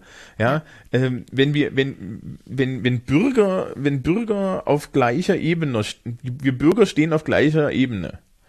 Ja, ähm, die Aushandlung, wie Bürger miteinander umgehen, das steht im bürgerlichen Gesetzbuch und im Strafgesetzbuch und ähnliches und ist verhandelbar. Aber äh, im Grundgesetz steht nur drinne, welche, Rech welche Rechte wir gegenüber dem Staat haben. Und diese, Sta äh, diese Rechte haben dann auch äh, nicht nur Bürger, sondern die haben auch zu größten Teilen äh, alle Menschen in dem Land. Ne? Also es gibt ein paar, die hast du nur als mit deutscher Staatsbürgerschaft. Also Und es gibt ein paar, Bürgerrechte und dann gibt es aber auch allgemeingültige jedermanns Menschenrechte. Und das, ähm, das ist da so die Idee dahinter, ja. Oder auch so ein Klassiker, ähm, wenn ist, ist, ist, wenn die Leute nicht verstehen, dass im Bundestag gearbeitet wird, wenn keiner da ist. Ja, Was? Das Plenum ist leer, also arbeitet da keiner. ja, nee, ga- ganz im Gegenteil, ja. Ähm, ja, oder ich weiß, ich habe vor einiger Zeit bei, bei, bei, bei, bei dir auch diesen, diesen, den Kommentar hinterlassen zum Thema, ähm, äh, zum Thema, warum Ausschusssitzungen nicht öffentlich, öffentlich sein sollen. Ja, Ja, also ich bin ja der Meinung, ein paar mehr öffentliche Ausschusssitzungen wären vielleicht nicht schlecht, aber ich verstehe dein Argument, dass die AfD dann da aus einer Selbstdarstellungssache machen würde, wobei es das die Folge wäre, dass der Ausschuss mehr dazu kommt zu arbeiten. Nee, tut er nicht. Weil es ist nur Selbstdarstellung. Ja. Und das Problem ist ja, das Problem ist ja, Politik ist Kuhhandel und Kuhhandel im, in, in der Öffentlichkeit ist eine scheiß Idee. Ja gut, ich Ja. gebe dir recht. Das Argument Ja, ist natürlich also- sehr valide. Also, also das ist. Wir kämen zu gar nichts mehr. Jede Partei wäre jeder Parteipolitiker ist, wäre gezwungen, die ganze Zeit auf seinen Positionen zu verharren.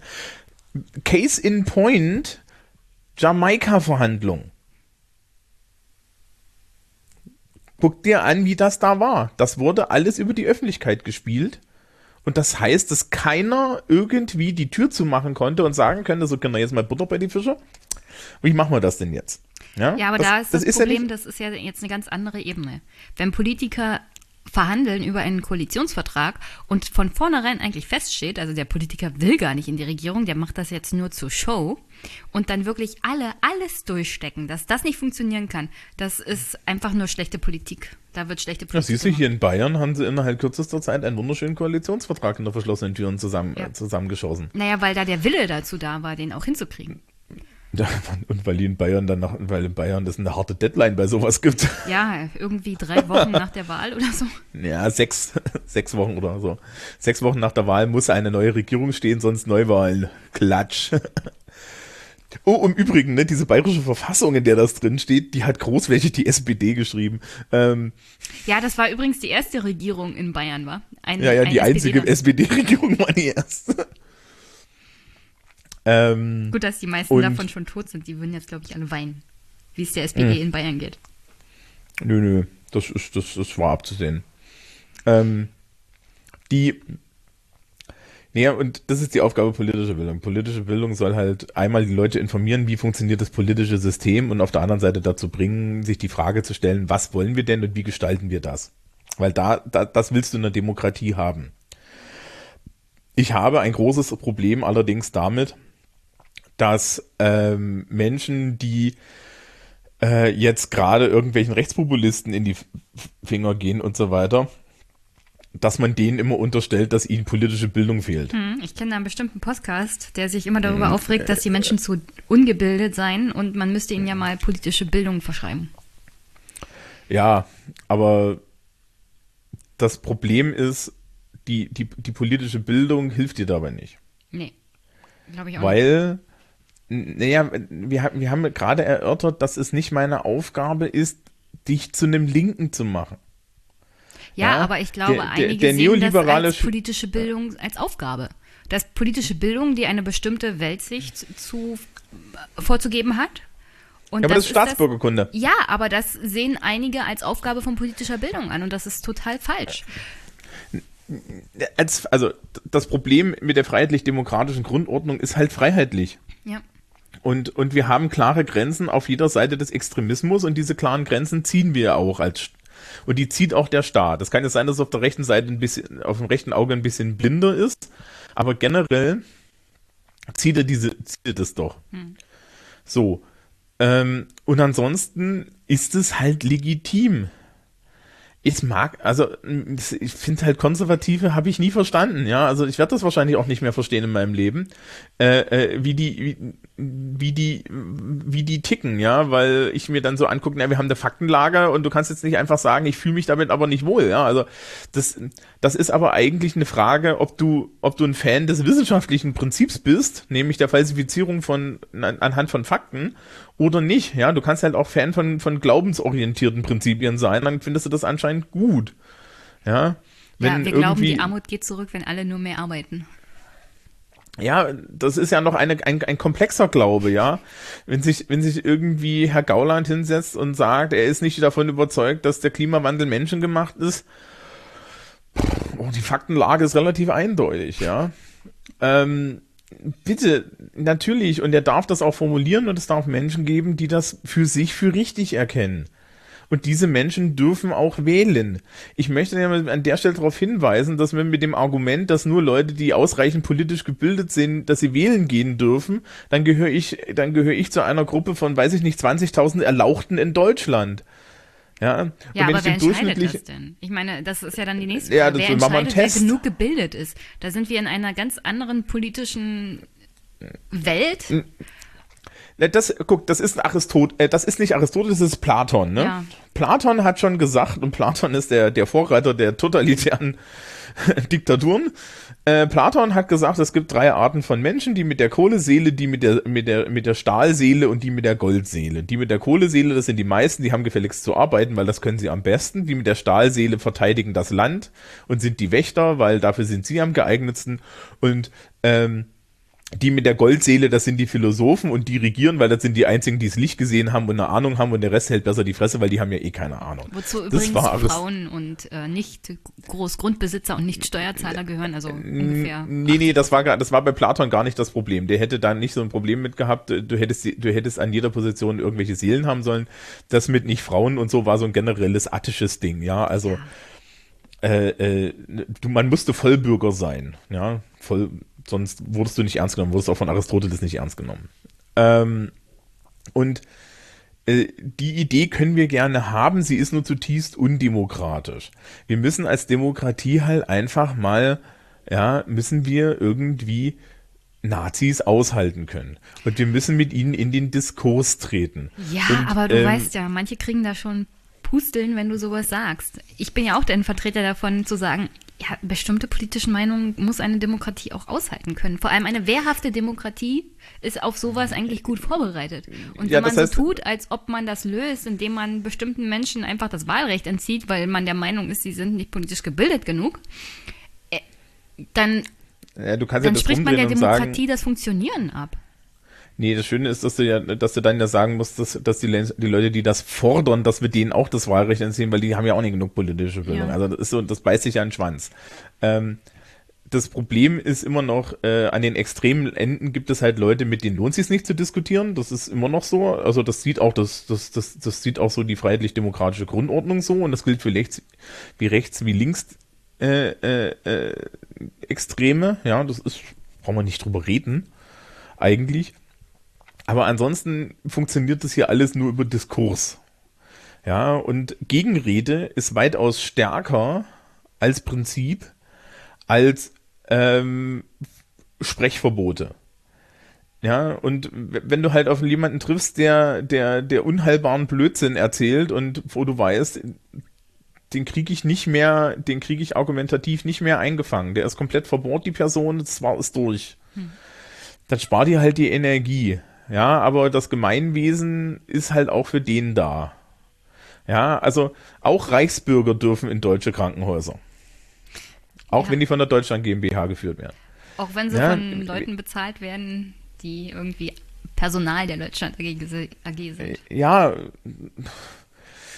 wir müssen, da, da müssen, wir- das müssen wir so ein bisschen ertragen können. Und auf der anderen Seite ähm, ist eine gute Möglichkeit dafür zu sorgen, dass die Leute da nicht abdriften, halt mal politische Bildung in, in größerem Maße wieder diskursiv irgendwie zu machen. Ja, also das ist dann auch immer die Sache, ähm, politische Bildung hier in Bayern wurde in den letzten fünf Jahren immer mehr eingestampft, es wird immer weniger. Äh, In anderen Bundesländern geht's noch. Gleichzeitig gibt's aber auch relativ wenig Lehrer, die das dann wirklich studieren und, und die das machen. Also, weiß ich nicht, als, als ich damals war, war die Warteliste zehn Leute lang, ja. Für ganz Bayern. Echte Sozialkundelehrer, Englisch Sozialkunde, gab's nicht mehr. Und ähm, das ist halt ein Problem, ja. Das, also, das, äh, tatsächlich politische Bildung zu machen, ist dann eben auch immer schwieriger, weil du in einer komplett kommunikativ dissoziierten Gesellschaft bist. Also, ich finde das immer lustig. Ich war jetzt letztens irgendwie auf so einem Berufsschullehrerkongress und da ging es um Fake News. Und dann saßen da Leute im Raum und haben so getan, als würde die Jugend noch Facebook benutzen. Und ich war erstaunt. Da hab ich gesagt, Leute, also ich weiß ja nicht, wie das euch geht, aber ich habe fünf Sozialkundeklassen, die habe ich alle gefragt, sind 120 Leute. Ja, die benutzen alle Facebook nicht mehr. Ja, die benutzen gerade so WhatsApp und Instagram. Also als auch Facebook, aber anders, ne? So, die benutzen auch nicht Twitter. Und dann saßen die alle da und sagten, ja, meine Schüler tun das schon. Dann sagte ich mir, ja, das glaubst du, du Nase.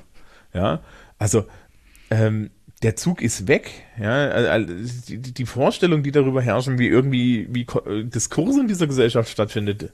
Ja, Kommunikation findet, findet in den, in den Kommentarsektionen von Instagram statt und in, und, in den Kommentaren von YouTube. Aber auch da nur noch sehr partikular. Und du musst jetzt als, als Politiklehrer musst du irgendwie versuchen, die alle zusammenzubringen. Ja, du bist, du bist dann in diesen 45 Minuten Polit Politikunterricht, bist du der vereinende Faktor. Und, und musst immer sprech, sprechfähig sein. Ja, wenn dir jemand um die Ecke kommt, der Herr Brandt, was sagen sie dann irgendwie zu Herrn Maaßen? Und dann lachst du halt fünf Minuten zynisch und dann sagst du, naja, also kann man doch an der Faktenlage erkennen, dass der, dass, dass Herr Maaßen anscheinend dringend AfD-Politiker werden wollte. Er wollte vor allem dringend gefeuert werden. Ja, weil dringend gefeuert werden. Da muss man ja ehrlich sagen, das hat, das hat Seehofer eigentlich aus meiner Sicht schlecht gemacht. Ich hätte den, ich hätte den Typen halt echt, ich hätte gesagt, ja, sie werden jetzt Abteilungsleiter für diese Besenkammer. Und wir zahlen ihnen nur, wir zahlen ihnen nur B5 oder so, ja, damit sie in dieser Besenkammer bleiben. So lange, bis sie, ja, so lange, bis sie pensioniert werden. Also hier schiebe ich mal schnell den Fall Maaßen ein. Ich fand es ja interessant, dass Seehofer gesagt hat danach, ich sei, er sei menschlich enttäuscht. Wo ich mich frage, wo, wo, wo genau war er denn Politiker? Wann hat er denn mal mit Verwaltungs- oder politischen Beamten zu tun gehabt, Der Typ wollte seinen Job offenkundig nicht mehr weitermachen. Und Seehofer dachte, er tut ihm da einen Gefallen. Und dass ein politischer Beamter was ganz anderes ist als seine politischen Freunde, die von Seehofer. Dass er das nicht zusammenkriegt, ist echt erstaunlich als Innenminister. Der war, bei, der war vorher nur bayerischer Ministerpräsident. Ja, da ist alles Ja. irgendwie über politische Freundschaften und Netzwerke an, an Jobs vergeben. Hast du, also, Aber also die Implikation, dass das hier alles Filz sei, die weise ich jetzt zurück. ja, ich glaube, durch den Das Filz kann nicht man nicht alles hoch, Filz. hoch warten. Nein, nein, nein, nein, das ist nicht alles Filz. Manches ist auch Mafia. ähm, Gut, das, mich das ist jetzt eine böse Unterstellung. Im Zweifel kriegen wir jetzt Ärger mit der Mafia. Also bitte, bitte vergleichen Sie uns nicht mit der CSU. So kriminalitätsgeneigt sind wir nicht. Aber ähm, ja, naja, das ist halt Maßen. Pff. Ja, solche Fragen kriegst du aber. Ich weiß nicht, ich habe jetzt in letzter Zeit, ich habe, ich bin, ich bin sehr lustig. Ich habe eine Wirtschaftsklasse, da ist jemand drin, der ist halt standfest neoliberal. Der, der Wie mag mich kommst jetzt, du an jemanden, der standfest neoliberal ist, mal ganz ehrlich? Was? Naja, der wird halt vor mich hingesetzt, also ich ihn jetzt nicht Du, hast doch, du bist doch Lehrer an der Berufsschule, oder? Berufliche Oberschule, ja, aber ähm, äh, wenn du, wenn du, wenn du das richtige Familienumfeld hast, dann passiert das. Okay. Welches Familienumfeld und- ist denn da ausschlaggebend? Mm, das Problem ist jetzt natürlich, ich kann jetzt, ich kann jetzt nicht in Details über Schülerschaft gehen, Ja, ne? ja, also, sorry. also, also, äh, das, das, ich kann das relativ neutral ausdrücken. Das ist, ist halt einfach ein Familienumfeld, in dem, in, in, in dem so wirtschaftliche Logiken für einen positiven Wert gehalten werden. Und das hast du immer wieder. Ich habe immer wieder, in, gerade in den Wirtschaftsklassen sitzen Leute vor mir, die sagen, sie möchten dringend Management studieren, sie möchten ganz viel Geld verdienen und, und sie möchten irgendwie äh, reich werden und, und, und die Welt hat nur auf sie gewartet, während ne, nach, und nach ihrem BWL-Studium ja, äh, werden sie mit, mit Gold überschüttet oder so, keine Ahnung, ja, also die haben ja solche Vorstellungen und die, die, die haben dann meistens auch das Kool-Aid getrunken, ne, also in dem Fall wurde mir halt erklärt, äh, Chancengleichheit ist das Beste, wie man einen Sozialstaat baut und dann habe ich halt dagegen gehalten, ja, aber wenn sie Chancengleichheit meinen, müssen sie auch dieselben Startbedingungen für alle haben, sonst haben die ja nicht die gleichen Chancen. Ja. Und was haben sie Und dann dazu kam gesagt? aber, ja, das war geil, dann war, wurde das total entrüstet, aber wenn meine Eltern mir einen Vorteil verschaffen und ich an eine Privatschule gehen kann, dann ist das doch okay. Ja, ja, und dann rief jemand, dann rief jemand aus der Klasse, dass das keine Gleichheit mehr ist. Ja, das muss, musste ich nicht mal mehr machen, da war schon alles zu spät, ja. Ähm, und, und, und das, das nächste, das nächste, ja, das nächste Beispiel war dann irgendwie, naja, Leistungsprinzip. Ja, also wenn, wenn wir über das Leistungsprinzip in Deutschland reden, stellen wir immer die Frage, wer leistet am meisten fürs Gemeinwohl? Ja, und dann, dann werden mir halt die ganzen sozialen und Pflegeberufe aufgezählt und dann frage ich immer, und wie viel verdienen die? Und die Schülerschaft um so, ja, nischt. Sozialwesensklassen kennen das aus erster Hand, die haben Praktika in dem Bereich gemacht, ja, da, da, da, da, rennst du, da rennst du offene Türen ein mit solchen Fragen. Aber auch in den Wirtschaftsklassen, in den Technikklassen, die kennen das alle. Und dann fragst du so, wer, und jetzt wer, gucken wir uns mal an, wer viel Geld verdient. Irgendwelche Bankstore-Manager und so. Sag ich, tun die jetzt was für die Gesellschaft? Übrigens besagter neoliberaler Schüler wollte, hat gegenüber mir, versucht, gegen mir, gegenüber mir das Argument zu machen, dass ja die Gebrüder Albrecht gut für die Gesellschaft gewesen wären, weil sie haben ja billig Essen rangeschafft. Echt jetzt?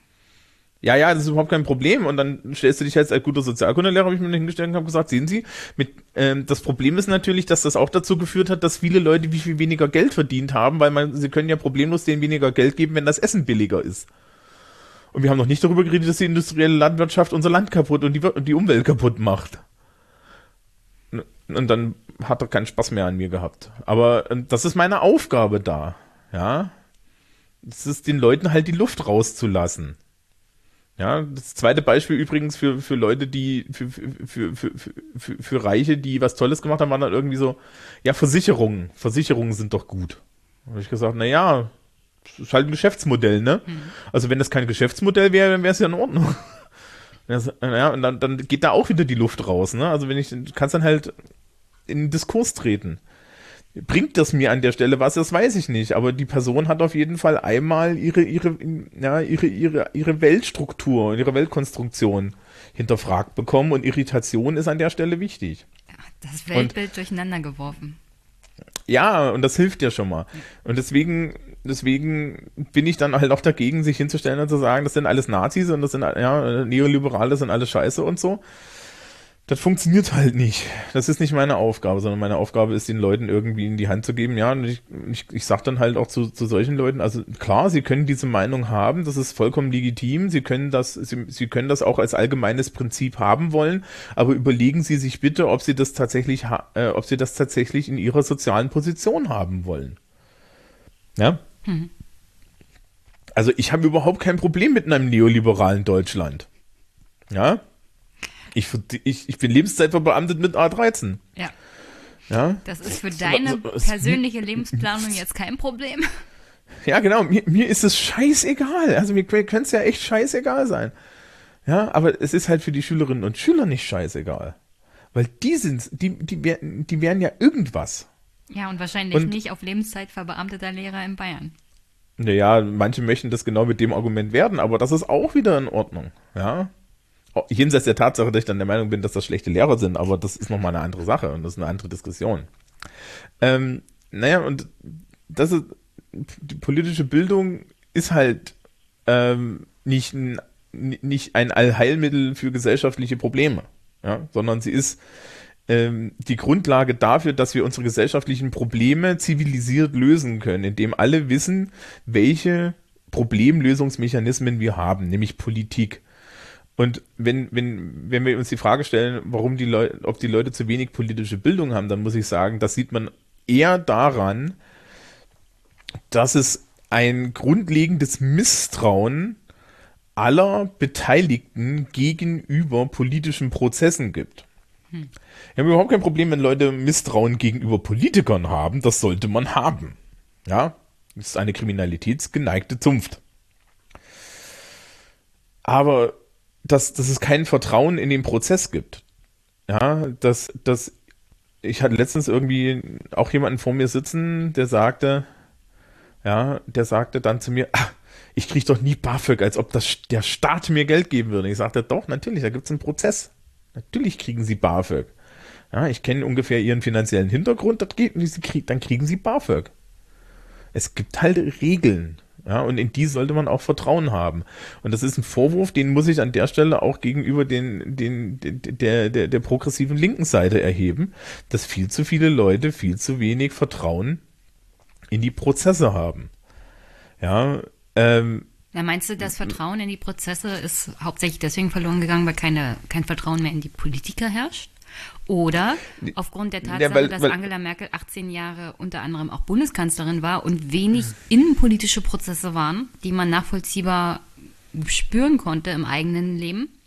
Weil eins also, kann man sagen, sie hat innenpolitisch, außer die großen Sachen wie zum Beispiel, also jetzt gehen wir aus der Atomkraft raus und demnächst auch oft aus der Kohle und aber trotzdem ist ja die Schere zwischen Arm und Reich größer geworden. Und das ist ja ein wirklicher Einschnitt. Und wenn da politisch nichts passiert, und darum hat sich wirklich keiner gekümmert, dass dann die Frage, ob der politische Prozess noch funktioniert, durchaus legitim ist. Hm, der politische Prozess funktioniert doch trotz Angela Merkel oder äh, der hat auch während Angela Merkel fun äh, äh, funktioniert. Es ist doch nicht so, als wär, wurden da zwölf Jahre lang keine Gesetze geschrieben. Es wurden auch Gesetze verhandelt. Mhm. Ja, äh, äh, erzählt's mir doch alle keinen Scheiß. Ihr habt nur nichts davon mitgekriegt, weil er, weil er, weil er nix, weil er, äh, weil, weil er euch alle habt einwickeln lassen. Aber das ist doch, also und und und und das ist dann immer noch kein Problem der politischen Bildung im Zweifel. Ja. Mhm sondern die politische Bildung kann sich nur hinstellen und kann sagen, meine Damen und Herren, Sie haben Mitwirkungsmöglichkeiten und Sie dürfen mitwirken. Und wenn ein Großteil der Leute entscheidet, sich dafür entscheidet, diese Mitwirkungsmöglichkeiten ähm, nicht zu nutzen, was soll ich denn machen? Ja, soll ich, soll ich, es ist mir verboten, Leute auf Demos zu prügeln. Ja, äh, so was tatsächlich ein Skandal was tatsächlich traurig ist, ist natürlich, dass die, das Bewusstsein für diese Mitwirkungsmöglichkeiten tatsächlich gar nicht so stark vorhanden ist, wie ich es gerne hätte. Darüber können wir gerne reden und das ist dann wieder ein Problem politischer Bildung und da können wir mehr Raum für politische Bildung haben. Das ist überhaupt kein Problem. Aber ja, zu sagen irgendwie, ja, äh, die Leute hatten keine Chance, ja, und die Prozesse haben alle funktioniert. Die Prozesse haben so gut funktioniert, dass es den Leuten nicht mehr aufgefallen ist, wie gut die Prozesse funktionieren. Ja, ähm, es fällt nicht mal mit einer AfD in allen Landtagen und, und, Bundes, und im Bundestag fällt den Leuten nicht mal auf, dass äh, äh, dass entgegen sämtlichen Geschreibe und Geschreie aller Seiten dieses Land nicht einen Millimeter gefährdet ist. Doch, ja? die AfD also, ist in 16 Landtagen, das ist eine Gefahr. An yes. Nein, das ist keine Gefahr an sich.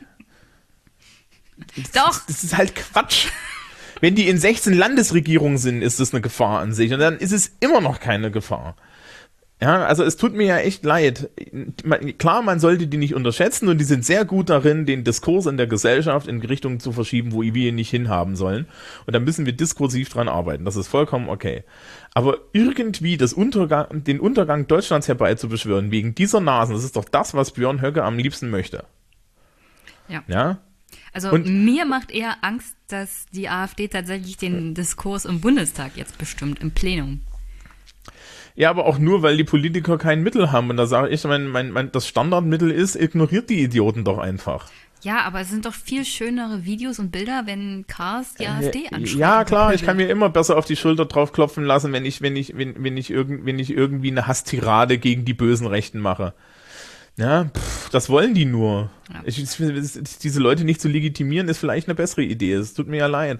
Ja, ich finde eigentlich die Art, wie zum Beispiel äh, Regierungen, Landesregierungen und, und auch die Bundesregierung mit kleinen Anfragen umgeht, finde ich da viel, viel besser, ja.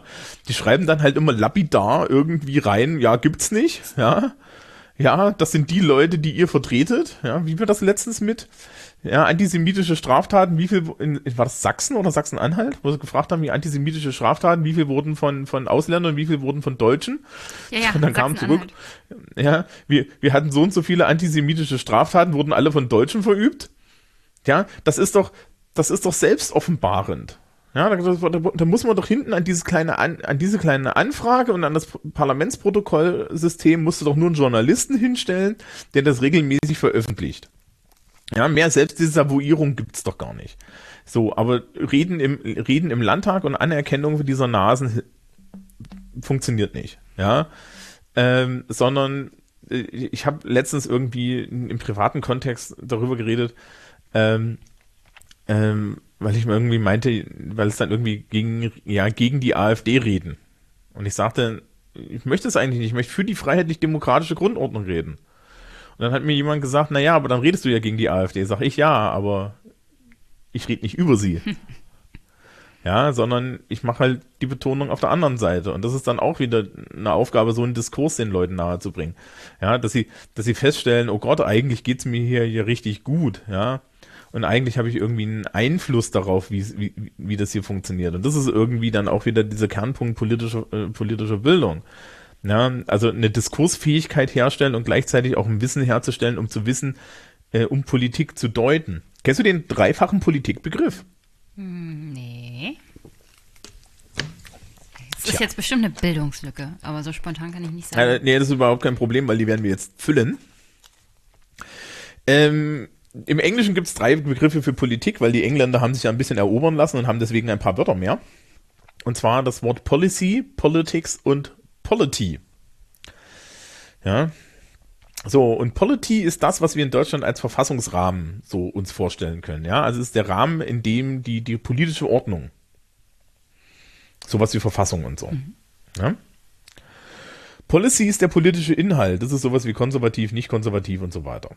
Und Politics ist der Streit zwischen den Pro äh, Politikern, also der Prozess.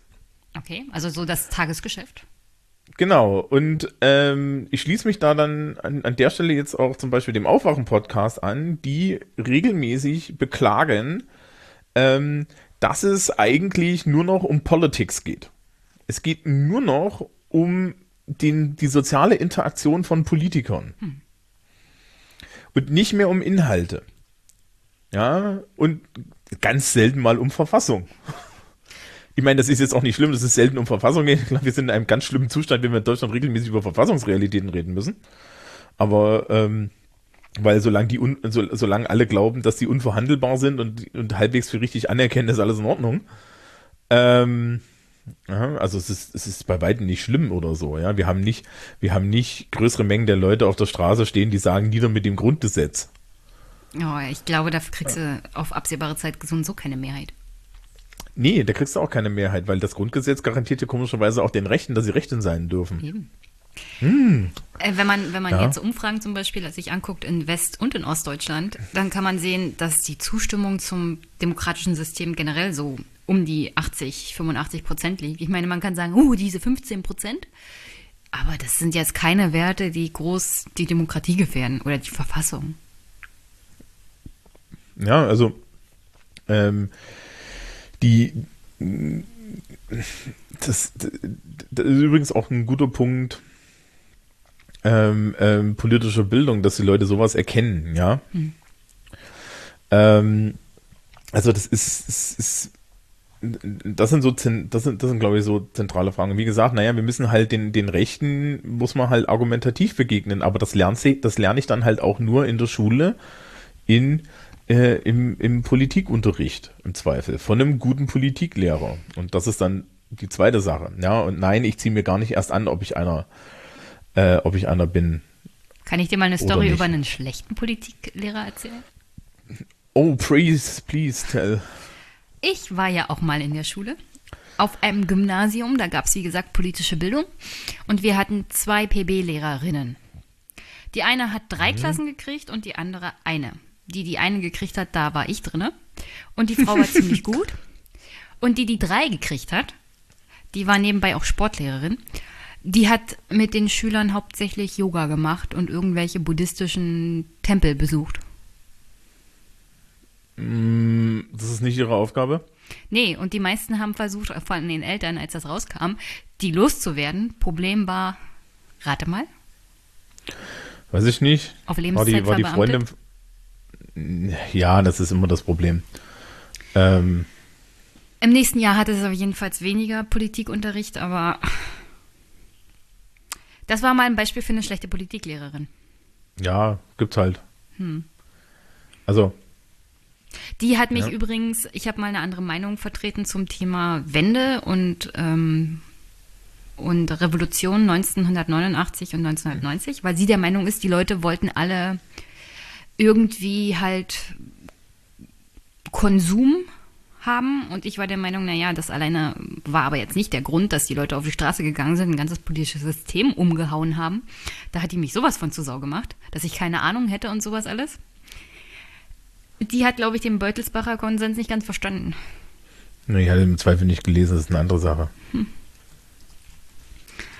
Also das war so meine Erfahrung mit einem wirklich schlechten Politiklehrer. Ähm, ja, also die, äh, äh, das, die hast du immer wieder. Also ich habe mich die Tage mit Kollegen unterhalten über einen Kollegen, den wir früher hatten. Der, der war halt, der hat halt CSU-Indoktrinationen vertreten, ja.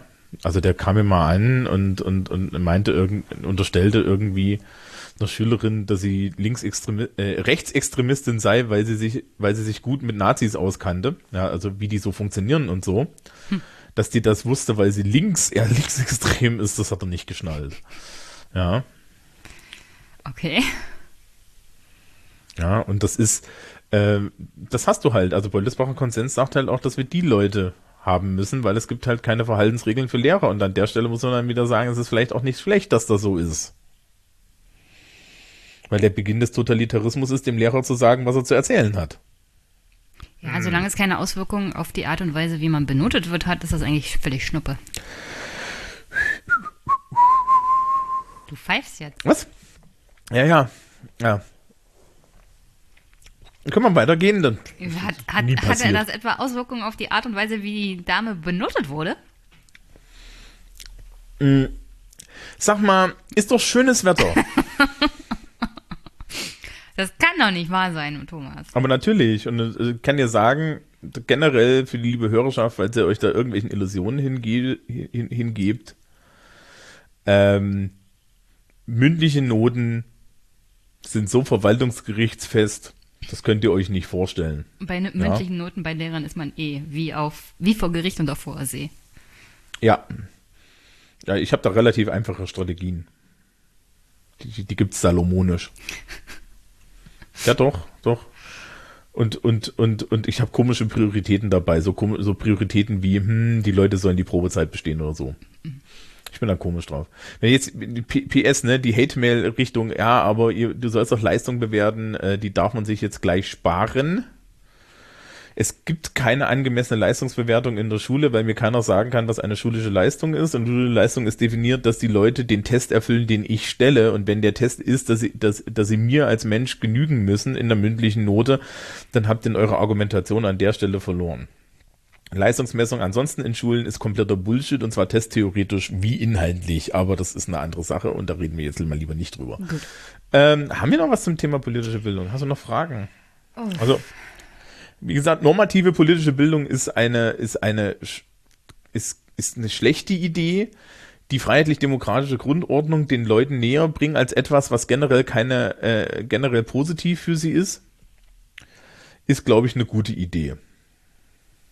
Ja. Dass der politische Prozess funktioniert? Das, genau, äh, na, erstmal ein Verständnis dafür kriegen, dass der, äh, was ein, wie, der, wie ein politischer Prozess ist, dass der unabhängig von Personen funktionieren kann. Es ist also scheißegal, wer es macht, ja. Ähm, die Frage, wer, wer, wer den Prozess bestimmt, ist dann eine Policy-Frage, das ist eine Inhaltsfrage. Ja. Deswegen habe ich vorhin gesagt, also Merkel hat nicht den Prozess kaputt gemacht. Merkel hat nur dafür gesorgt, dass der Prozess nicht gesehen wird. Aber das ist doch an sich schon schlecht. Nee, so, wieso? jetzt nach 18 Jahren kann man sagen, ja. das ist vielleicht gar nicht so schlecht, wenn man öfters mal sieht, wie der Prozess funktioniert. Nee, wieso? Ist ja ein Zeichen von Wohlstandsverwahrlosung eigentlich, ne? Also das ist ja so, so da weißt du, wie gut es uns geht. Muss man mal ganz klar sagen. Ja, also politische Prozesse wären doch nur interessant, wenn wir große Verwerfungen in der Gesellschaft haben. Und aus dem, aus dem Standpunkt hat das Frau Merkel sehr, sehr gut gemacht. Ja, selbst die Leute, die, die, selbst die Leute, die sie kritisiert haben, haben die ganze Zeit hauptsächlich kritisiert, dass sie komische Hosenanzüge trägt und ansonsten eher langweilig ist. Das ist jetzt schon wieder so ein, so ein Kritikpunkt an Journalismus generell. Ja, aber äh, da muss ich dann halt auch sagen, ja, und als jetzt, das ist auch Teil des Politikunterrichts wieder. Es wird über Medien geredet, es wird über die Rolle der Medien geredet und so weiter. Und naja, da müssen wir uns halt mal die Frage stellen, wie werden denn politische Entscheidungen vertreten? Und ich, ich, ich könnte jetzt ein schönes Schaubild zeigen, der Bundeszentrale für politische Bildung, und da steht in der Worte das, in der Mitte das Wort Medien und links steht irgendwie politische Entscheidung und rechts steht Öffentlichkeit und da ist so ein Pfeil, ein riesengroßer drin. So, wenn die, wenn, wenn, wenn unser Mediensystem sich das anzieht, die vermittelnde Instanz äh, oder die sendende Instanz politischer Entscheidungen zu sein, dann müssen sie sich auch den Vorwurf darüber machen lassen, dass sie politische Entscheidungen nicht anständig begleiten. Es tut mir ja jetzt leid und das ist, das ist jetzt nicht, also, also ich mag jetzt Journalisten nicht unbedingt, ja, so als Zunft, aber ähm, den, den, den, das, das, das sage ich, das sage ich gerne vorher dazu, aber den Vorwurf können sie sich auch ganz neutral gefallen lassen und die Misere, in der sie da stecken, die kann man dann ja auch im Diskurs äh, des Journalismus untereinander gerade sehen, ja, wie sie jetzt auf einmal sich gegenseitig äh, äh, sagen, sie sollen noch mehr Aktivisten sein oder weniger Aktivisten sein und ach nein, wir müssen Berichterstattung machen und Mist, jetzt haben wir hier irgendwie, jetzt haben wir hier irgendwie Rechtsaußenpolitiker, die das alles ausnutzen und was ist eigentlich mit dieser schweigenden Masse, die auf Facebook die ganze Zeit gegen, gegen, gegen die Fremden hetzt, ja, also das ist doch, das, das ist halt alles, das wird halt nicht schön, ja. Du, mir würde es ja schon reichen, wenn sie nicht bei der Regierungsernennung über die Kleiderwahl der Ministerinnen reden. Das wäre ja schon Aber ansonsten gibt es doch nichts Wichtiges. Oh. Hallo. Hallo. Frauen haben doch keine Kompetenzen, auch so gut auszusehen. Also bitte. Also wenn du, wenn ich bei Phoenix am Tag der Ernennung der Regierung nach gefühlten 100 Jahren der Regierungsfindung als allererstes höre, wie die beiden Moderatoren sich darüber unterhalten, was denn die neue Bildungs äh, die neue Familienministerin so für ein schönes Kleid hat. Und uh, die landwirtschaftliche, die Landwirtschaftsministerin hat, hat ein gleiches Kleid an. Also wirklich. Ich, ich würde es schon als ja. Weiterentwicklung von Journalismus empfinden, wenn das nicht mehr diskutiert wird auf Phoenix. Ich, ich habe mal vor, das ist bestimmt schon fünf, sechs Jahren her, hatte ich auch schon Sozialkundeklassen. Ich mache das ja schon ein bisschen länger.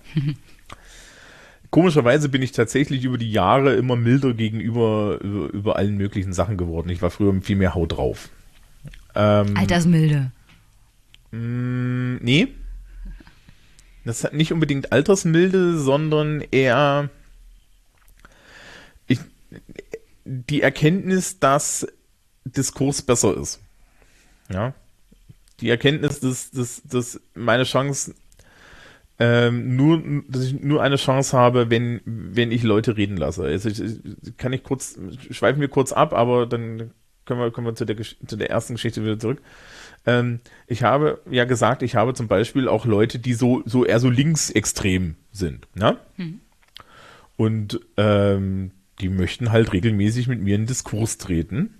War wahrscheinlich mit der Absicht, schlauer zu sein als ich. Das ist natürlich eine Scheißidee, ne? Schlauer als der Lehrer ist ein bisschen schwierig. Das ist schon der Lieblingsschüler. Mm, nö, ach, mir ist das doch, also, du, mir ist das so egal. Meine Güte, Kinder, spielt doch einfach, ja. Ich habe da Zen, das ist mir, ist mir alles echt egal. Ähm, und die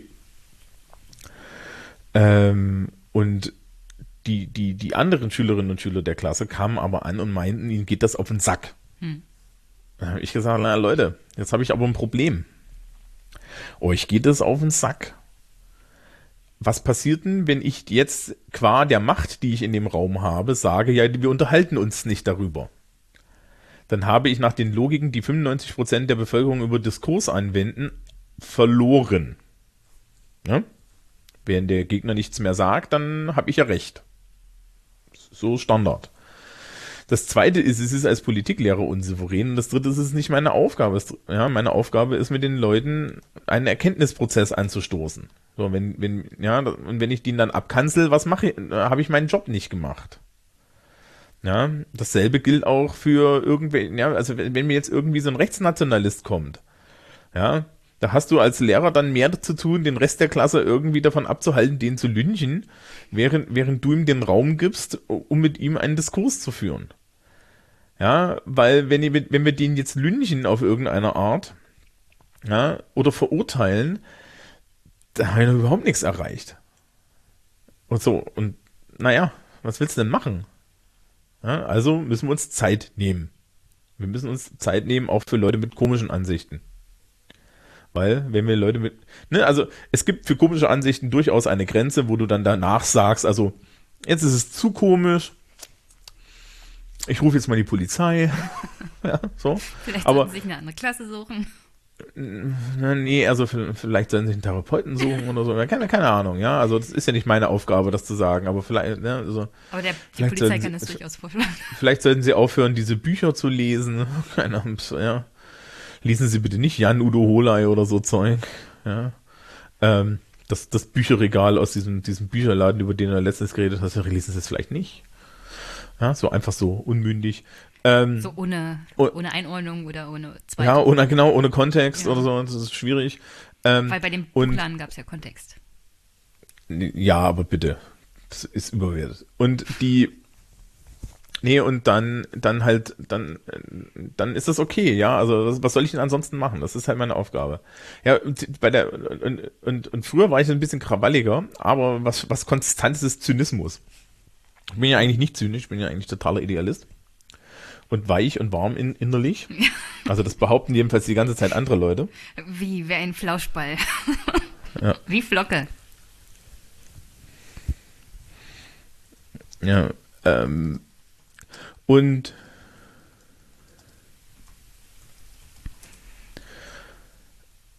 ähm, auf jeden Fall meinte dann halt meine Schülerin zu mir am Ende des Schuljahres, also wissen Sie, ich habe mir am Anfang des Schuljahres gedacht, ähm, die, die, der ist so zynisch, ja, das ist sehr furchtbar. Und am Ende des Schuljahres wusste ich warum. Ja weil ist halt alles schlimm. Ja, das ist so. Weiß ich nicht, ich hatte jetzt letztens irgendwie, haben wir uns über, über die Ansichten von Deutschen über Menschen mit Migrationshintergrund unterhalten in einer Klasse, wo, weiß ich nicht, gefühlt so 50 Prozent Migrationshintergrund haben.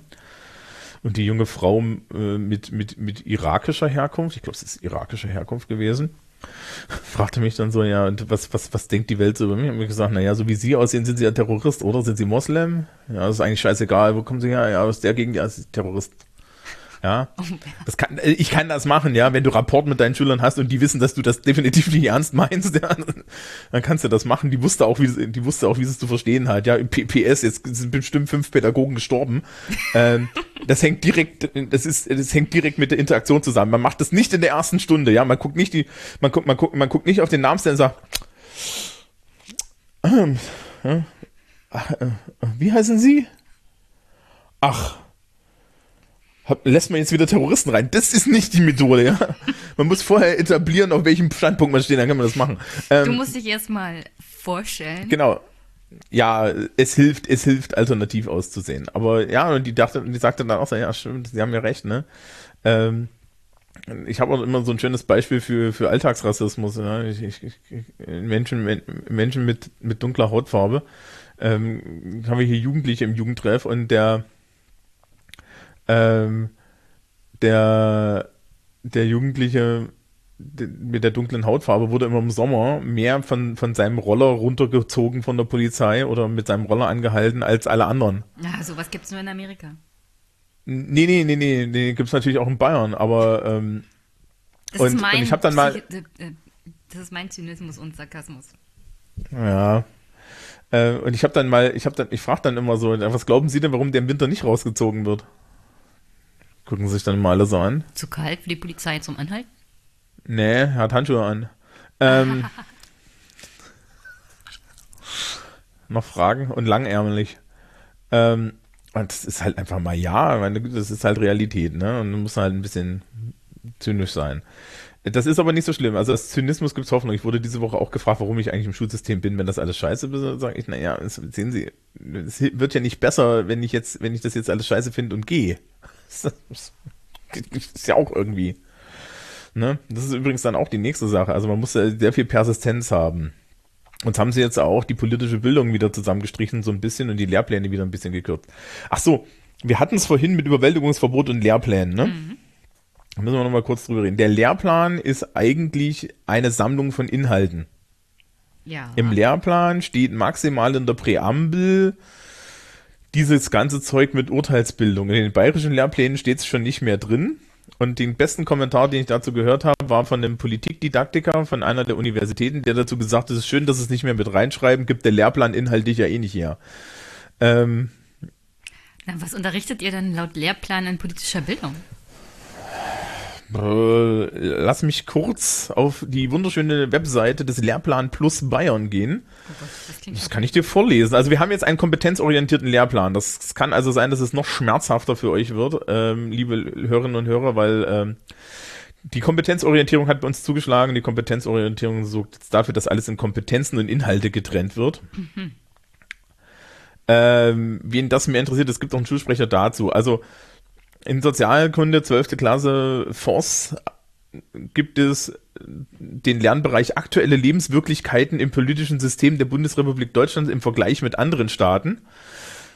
Also euch geht es nicht so dreckig wie in Russland.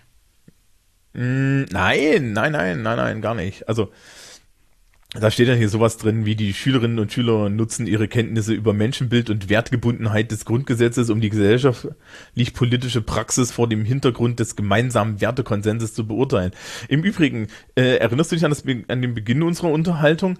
Dieser Spiegelstrich, wenn ich den anständig erfülle, habe ich, glaube ich, schon mein Neutralitätsgebot verletzt, ne? Ich glaube, du verletzt dein Neutralitätsgebot, wenn du in die Klasse gehst. Das ist eine Unterstellung. Nur weil die meisten Hörer nicht wissen, wie du aussiehst. Nee, nee, also. Also das ähm, ist natürlich die Interpretation des Neutralitätsgebots, äh, wie die AfD ihn Genau, macht. genau. Die, es gibt ja keins. Also man, man merkt das schon, ja. Wir haben halt einen Werte, also die Inhalte sind Wertgebundenheit des Grundgesetzes, wehrhafte Demokratie, die Verfassungsprinzipien und so weiter. Das wäre irgendwie Lernbereich 1. Verfassungsgrundlagen, gesellschaftliche Lebenswirklichkeiten des Einzelnen, das ist Sozialisation, ähm, Geschlechterrollen, Migration, lauter so Zeug. Ja, also ähm, einmal Sozialisation und, und, und gesellschaftliche Rollen. Ähm, ich habe einen Lernbereich, wo ich mir aus, aus Medien, Kunst und Kultur oder Wirtschaftspolitik, also, also Medien oder Kunst und oder Kultur oder Wirtschaft, kann ich mir einen von diesen drei Dingen aussuchen. Also ich mache immer Medien, weil das ist das Sinnvollste. Kunst und Kultur in der Bundesrepublik Deutschland im Vergleich zu Kunst und Kultur in anderen zeitgenössischen Gesellschaften. Das klingt so super nach PW. Ja, das ist, das ist sehr weit draußen. Also das ist so Alltagskultur, ein identitätsstiftendes Merkmal in Subkulturen und Jugendlichen. Ja, das mache ich in Sozialisation irgendwie mit. Also der Lehrplan ist neu und mein Lernstoff ist natürlich alt und ich bin ja ein fauler Lehrer. Das heißt, also ich, ich unterrichte den alten Kram weiter und den, du erfüllst es dann schon. Und dann gibt's noch internationale Politik. Ja, internationale Politik ist halt EU, internationale Organisation, UNO, NATO, OSZE. Hm. Ja, äh, internationale NGOs und lauter sowas. Darüber sollst du auch noch reden. Hm. Wann? Wie viel Zeit ähm, hast du ähm, denn für diesen Unterricht? Ich habe zwei Stunden pro Woche mit 30, äh, mit offiziell 30 Stunden. Hm, also mit offiziell 30 Schulwochen, das sind 60 Wochen. Äh, 60 Stunden, aber das ist 12. Klasse, die sind mindestens sechs Wochen vor Schluss fertig, also ziehen wir zwölf ab. Und hier steht ähm, Lernbereich 1 16 Stunden, dann nochmal 16 Stunden sind 32, dann nochmal 8 Stunden für Lernbereich 4, das sind wir bei 40 und dann nochmal 16 für Lernbereich 5, da sind wir bei 56 Stunden. Das heißt, ähm, das schaffe ich nicht. schaffe ich, also schaffst schaffst du halt bis zum Fachabitur, schaffst du es einfach nicht, weil es fallen dir auch noch Stunden aus und so weiter. Also wird gekürzt und ich kann dir auch verraten, was normalerweise als erstes hinten runterfällt, das ist internationale Politik. Bin total Weil, überrascht. Naja, also, Du, gern. hier mal eine kleine Anekdote. Unsere PB-Lehrerin hat es an dem Tag der Anschläge am 11. September nicht geschafft, darüber zu reden. Findest du das eine gute Herangehensweise, sowas? Mm, also ja. wenn es wirklich so eine, so eine Sachen sind wie Einsturz von zwei Wolkenkratzern in Amerika? Ähm, Flocke. Beschwert sich. Ja, irgendwas ist, die, die hört wieder Dinge im Flur. Ähm, ich halte das jetzt erstmal für eine valide Strategie. Warum? Weil ich war da auch dabei, ich war nur ein bisschen jünger und ich muss sagen, an dem Tag. Also ein Tag danach, es war ein Tag danach. Ja, ein Tag danach ist eine andere Sache. Ein Tag danach hast du dir gefälligst eine Meinung gebildet zu haben. Also wir hat, es war äh, der 11. September und am Tag danach hatten wir PB. Und es gab kein Medium, keine Zeitung, die nicht darüber gesprochen oder berichtet hat. Und im PB-Unterricht wurde das komplett ignoriert. Da gab es dann mm. Unterricht nach, als wäre alles normal. Und ich fand, das war nicht ganz normal. Ähm, also zu bestimmten ja. aktuellen Sachen sollte sich da ein Politiklehrer auch mit der Klasse mal zusammensetzen?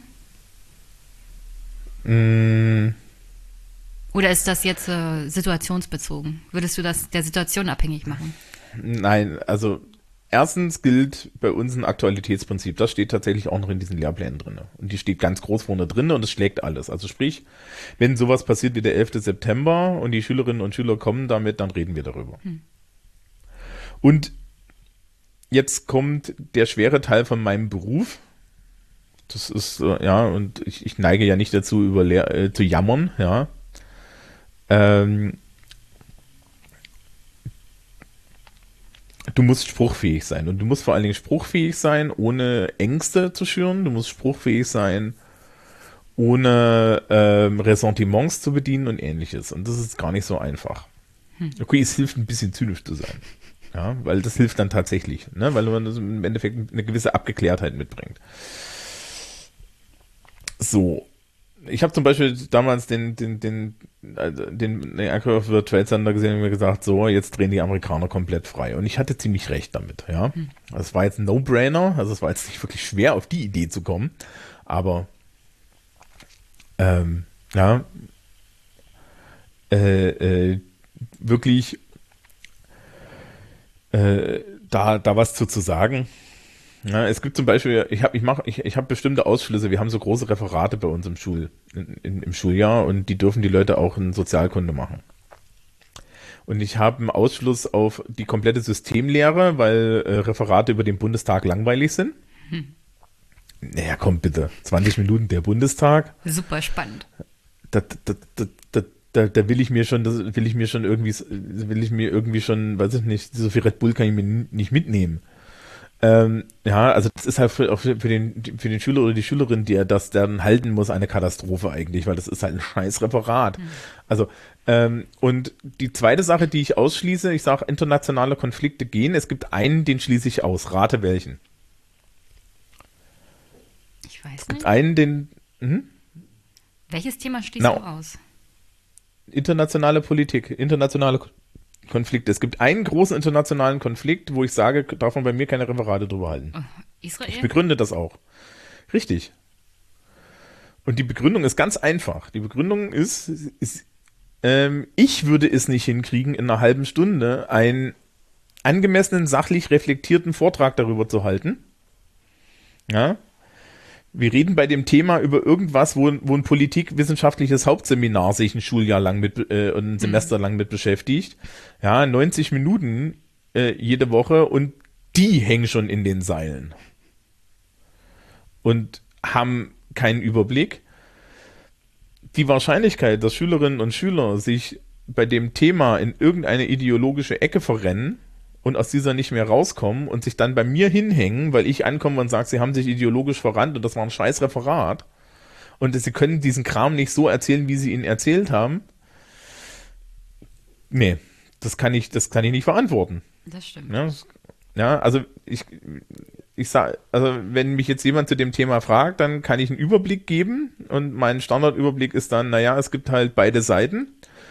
Und sie können technisch gesehen niemandem glauben. Und es gibt Argumente dafür, dass man die Israelis böse findet, aus Gründen. Ja, also hauptsächlich dann die, die Politik der Regierung. Und es gibt Gründe, warum die Palästinenser äh, schlecht wegkommen. Was soll ich denn ansonsten sagen? Ja, das, das ist halt so, äh, du kannst dich mit keiner Seite gemein machen, weil sie alle irgendwie auch nicht wirklich, ne, ne, gibt, es gibt nicht mal gute an der Stelle. Es gibt und, nur Verlierer bei dem Thema. Ja, genau, genau. Also es, selbst du als dritte Person, die dich damit beschäftigst, verlierst irgendwie nur. Ja. ja? Ähm, geht halt nicht.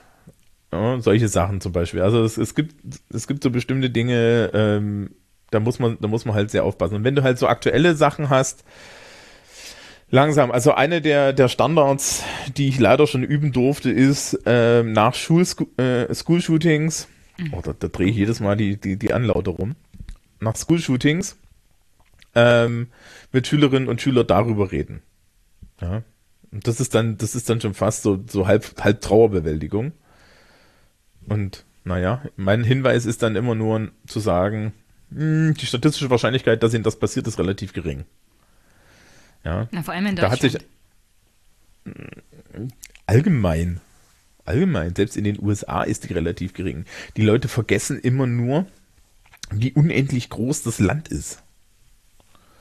Ja, das ist ja einseitig. Das, ja, ähm, äh, was ich übrigens nach solchen Sachen regelmäßig tatsächlich mit Gewalt tun muss, und da sind wir auch bei dem Thema, das wir schon hatten, ist, ich, ich muss Leute, ich, ich muss sehr stark gegen Medienberichterstattung gegensteuern. Ja, also ich muss, das ist eine der meiner Hauptaufgaben da mittlerweile ist anscheinend zu sagen, gehen Sie nicht davon aus, dass irgendjemand den, irgendetwas, was Sie jetzt heute hören, einen Tag später Hand und Fuß hat. Gehen Sie nicht davon aus, dass irgendetwas, was Sie an dem Abend gehört haben, sich am Ende als wahr herausstellen wird. Die haben alle keine Ahnung, woher sollen sie die haben. Die wirken nur kompetent und wie Leute aussehen, die kompetent wirken können, das weiß ich, weil das mache ich den halben Tag. Ja. Und du hast einen Nasenring. Ja. Ja, Schüler es sind ist mehr Fans Schein von. als Sein bei der Medienberichterstattung. Manchmal. Nee, nein, aber das ist ja, das ist, das ist ja auch schwierig, ne? Und die, äh, äh, so Hype-Cycles und so. Ich fand das auch ganz interessant. Was war denn das nur genau? Merkel ist ja zurückgetreten, also, also hat den Rücktritt angekündigt. Sie hat angekündigt, dass sie nicht antritt. Na, sie hat angedrückt, dass sie nicht antritt, ne? Das ist ja im Prinzip und, kein und, Rücktritt. Und dann wurde, und, äh, und, und dann wurde mir, äh, und dann wurde mir halt äh, gesagt, äh, wurde mir halt so, so, so, so, so, so auch eher so von, von, von, von linker Schülerseite, ähm, äh, wurde mir halt gesagt, ja, naja, aber das ist doch eigentlich ein Gewinn für die AfD. Wieso? Ich so, hä? Ja, genau. Das ist eine ähnliche Reaktion. Ich so, wieso? Naja, die können doch jetzt verbuchen, dass sie Merkel aus dem Amt gejagt haben. Worauf ich sagte, Ja sie süß. geben denen aber viel Wert. Ja, habe ich mir gedacht, äh, habe ich dann echt nur zurückgefragt. Also, das weiß ich nicht.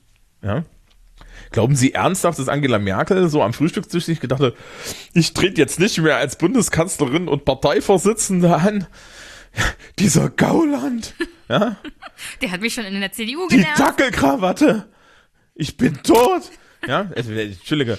Aber, aber, aber aus, aus, aus der Sicht von Angela Merkel ist doch nun, ist doch nun, ist doch nun die AfD so, so, sowas von, von jenseits der Satisfaktionsfähigkeit. Ja. Ja. Wenn, wenn, wenn die sich irgendwie, wenn, wenn die sich irgendwie mal ernsthaft treffen würden, wüsste die nach fünf Minuten nichts mehr mit denen anzufangen.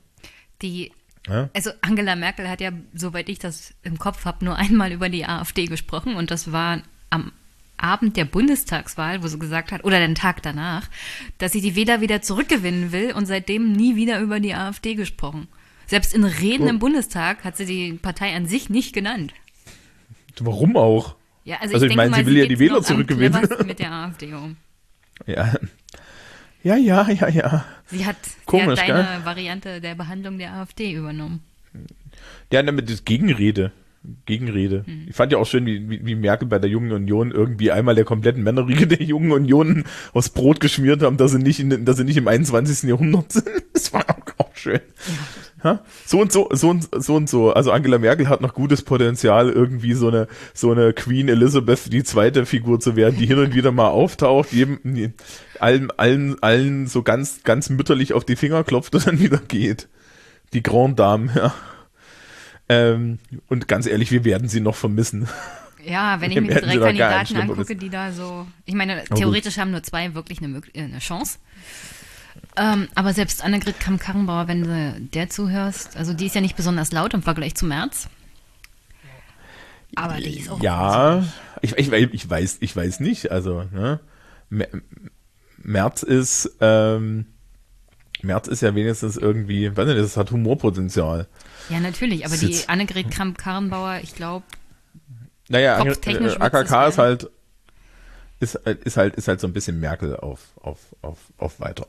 Ähm, wir meandern schon wieder vom Thema weg. Haben wir noch was übrig? zu politischer Bildung nicht so richtig. Nicht Hm, wirklich. doch, ich hätte noch was. Was denn? Ich gucke hier gerade auf meine Liste. Was haben wir denn vergessen? Hm, etwas, was, ich, was, was, was ich, äh, äh, was du wahrscheinlich gar nicht kennst. Demokratie, Es gibt in der politischen Bildung noch so, eine, so ein Lager. So, so Lagerbildung. Und Es ich bin auf einer Lager? Seite und man wird jetzt, ja, ja, klar, natürlich, überall. Duellesbacher Konsens. Das hat sich nicht Ja, geändert. ich denke, das hat sich Wir danach haben, erledigt gehabt. Es gibt diesen Konsens. Nee, nee, nee, wir haben uns, wir haben uns alle nur, wir haben uns alle nur auf Mindeststandards geeinigt und danach, ja, dahinter ist so ein bisschen Fair Game. Ähm, die, äh, und zwar gibt es halt politische Bildner aus zwei Richtungen. Und ich bin natürlich die eine Richtung und man wird gleich auch wissen, welche Richtung. Die eine Richtung kommt aus der Pädagogik, also sind Leute, die erst Pädagogen sind und dann politische Bildung machen. machen. Und dann gibt es die Richtung, die Politikwissenschaft studiert haben und dann politische Bildung machen. Und die Ansätze unterscheiden sich etwas. Und ich meine, das sollte man auch immer wissen, wenn man irgendwie dann mal als Elternteil oder so mit Sozialkundelehrern zu tun hat. Mit wem hat man es denn zu tun? Das ist vielleicht gar nicht so unspannend. Ähm, man, man, ich, ich bin klar auf der Seite der Leute, die erst Politik studiert haben, äh, weil das bin halt ich, ja. Ähm, ich hau die anderen jetzt aber nicht allzu sehr in die Pfanne, auch wenn sie Unrecht haben. So. Ähm, und zwar die Leute, die mit Pädagogik anfangen, sind große Fans von er Erziehung zu Demokratie. Und da wird mir immer ein bisschen anders. Und die Leute, die so an meiner Ecke stehen, die eher so mit Politik an, Politikwissenschaft angefangen haben, sind eher äh, der Meinung, wir kommen über das Kognitive, also über das Wissen und Verstehen der Abläufe. Und da schließt sich dann hinten auch ein, ein Erkennen, also wenn, wenn alles gut geht, erkennen die Leute, warum die freiheitlich-demokratische Grundordnung gut für sie ist. Ja. Wir können hoffen. Ja, also ne, Beutelsbacher Konsens sagt dann, ich kann sie nicht dazu zwingen. die Idee der Demokratieerziehung ist dann eher so eine, ja, ich mache das mit erzieherischen Mitteln. Also ich meine das schmackhaft. Ja? Das Problem ist, selbst die Pädagogen erkennen an, dass Erziehung an sich was mit Unfreiheit zu tun hat. Ja, also Erziehung ist immer Bildung des Menschen in eine bestimmte Richtung. Ja, also so, so eine Beeinflussung. Und das heißt also, wenn ich Menschen zur Demokratie erziehe, nehme ich ihnen da äh, Mündigkeit. Nein, du kannst die Schüler halt- in, in bestimmten Sachen sich auch nicht selbst überlassen. Ich meine, dafür, die Schule an sich ist ja schon ein Konstrukt, das einen Schüler in eine Hm. bestimmte Art und Weise zwingt, seine Freiheit aufzugeben. Nein, sollte sie nicht sein. Du zwingst Kinder in eine Schule, in ein Gebäude und da müssen sie Sachen tun, die sie zwangsweise nicht immer gut finden. Ja, naja, also, also es gibt Schulpflicht. Das ist richtig. Aber, aber, was wir dann danach mit denen machen, kann man ja auf sehr unterschiedliche Art gestalten. Und äh, bei der Schulpflicht stelle ich jetzt eiskalt dann die Gegenfrage, ja, möchtet, möchtet ihr sie nicht haben? Ich habe zum, zum Glück keine Kinder, mir wäre das eigentlich wurscht. Aber die Eltern würden, glaube ich, Sturm laufen. Also nicht. Ja, also es wird ja immer am Bildungssystem so viel rumgemeckert und ich finde das auch immer ganz lustig. Der, der Christoph vom soziologischen Kaffeekränzchen hat irgendwie schon länger dieses Bonbon. Ich glaube, das ist das ist, ist auch irgendwie so Luhmann-Talk ein bisschen. Ähm, dass die Aufgabe des Bildungssystems ist, die ganze Zeit ähm, nach, nach Optimierung zu schreien und deswegen niemals anzukommen. Ja, und eigentlich geht's in der geht's im Bildungssystem gar nicht mehr darum, Leuten irgendwie Bildung zu geben, sondern nur, ähm, sondern nur Optimierung darzustellen. Und das, das hat mich, es hat mich sehr getroffen, aber es ist leider richtig. Ähm, ja, also, weiß ich nicht, wir, wir, wir, ich, ich, ich, ich fahre morgen auf Fortbildung, also es ist, es ist mehr, es, es wird da mehr dargestellt als sonst was. Also wir haben jetzt dieses Jahr kompetenzorientierte Lehrpläne gekriegt. Und seitdem gibt's Kompetenzstrukturmodelle. Rat mal, ich habe meinen kompletten Unterricht umgeworfen. Wirklich? ich glaube dir das sofort. Ja klar. A pig in lipstick is still a pig. Na, Also- irgendjemand im Ministerium hat sich gedacht, jetzt machen wir das mal so, das verkauft sich politisch ganz gut und dann. Nee, nee, nee, nee, nee, nee. Bei denen ist es so, also bei denen ist es so, die, die, die sagen, ähm, äh, die sagen eher, naja, das hat doch jetzt in der Wirtschaft auch gut geklappt, das hat da doch auch Erfolg, dann machen wir das auch mal. Es ist kein Witz, also wir haben vor ein paar Jahren Qualitätsmanagement gekriegt. Ja, das haben wir auch gekriegt, das ist totaler Schrott. Ja, aber bei euch funktioniert das wenigstens. Ihr habt, ihr habt überprüfbare Abläufe, die man optimieren kann. Du, Bitte- weißt du, was das bewirkt hat? Jede Menge Mhm. Stress und Statistiken, die so und so kein Schwein einhalten kann, weil wir eine überalterte Verwaltung haben und dass der zusätzliche Stress dazu geführt hat, dass die Mitarbeiter und die Sachbearbeiter mehr krank sind. Aber ihr seid doch Verwaltungsbeamte, ihr habt doch eigentlich an sowas Spaß. Ein bisschen pathologisch, aber Spaß. Nee, daran, äh, mehr Stress macht keinen Spaß. Naja. Und ich würde ja ähm, mal heranziehen, dass die Nachprüfbarkeit anhand von Statistiken meiner Arbeitsleistung nicht dazu führt, dass ich besser bewertet werde. Ganz im Gegenteil, da wird immer noch nach Nase, wer, welcher Sachgebietsleiter einen mögen kann und welcher nicht. Danach richtet sich dann deine Bewertung am Ende doch aus. Aber wir schweifen vom alles Thema ab. schlimm. Das ist alles schlimm. Nein, nein, bei uns ist es halt ähnlich. Du hast halt irgendwie. Also meine Arbeitshypothese ist ja mittlerweile, dass es irgendwie so ein Verdampfer im Keller des Ministeriums gibt und es wird jeden Tag eine andere Droge reingeworfen. Ähm, das ist natürlich böse Nachsicht, das sind alles Profis. Mhm. Ähm, ich habe nicht gesagt, in was. Du, ich bin auch zynisch. Das, das, das Einzige, das Einzige was es halt, was ich von meinen Kollegen gelernt habe, ist, die haben gesagt, naja, alle fünf Jahre ändert sich der Lehrplan und die Schulordnung, weil alle fünf Jahre wird jemand Neues auf den Posten gesetzt, der dafür zuständig ist. Und das heißt, dass der Typ, der vorher drauf sah, am Ende der fünf Jahre ja einen Nachweis erbracht, erbringen muss, dass er gearbeitet hat. Sind die Schüler noch in der Schule? Und marodieren nicht wildern durch die Gegend? Damit hast du schon eine ziemlich gute Leistung erreicht. Äh, es gibt, es gibt ja durchaus den Wunsch nach Schulfrieden. Ja? Ja. Die Idee, dass wir mal Schulfrieden haben. Das wäre auch jetzt toll in Also- Brandenburg. 20 Jahre, 20 Reformideen. Ja, aber also wirklich diese Idee des Schulfriedens, dass halt mal da einfach mal zehn Jahre lang Ruhe ist, das würde ich mir sehr wünschen. Ja, einfach, einfach. Es ist auch, es ist auch scheißegal, ob das aktuelle System scheiße ist oder nicht. Wir können gar keine Aussage darüber treffen, ob das jetzt scheiße ist oder nicht scheiße ist, weil wir ähm, das, das so ändern die ganze Zeit, dass wir keine Kontrolle mehr darüber haben, was wir überhaupt tun.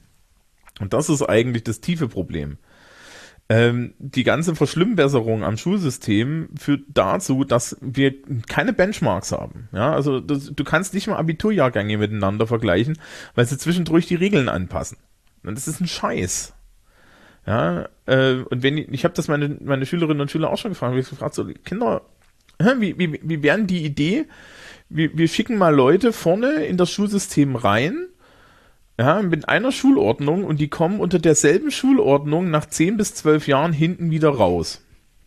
Und das machen wir dann nochmal mindestens 5 bis 10 Jahre und zwischendrin können wir gerne Erhebungen darüber machen, wie gut sind die, statistisch und so weiter. Wir lassen die Regeln alle gleich. Ja, du Ketzer. Ja.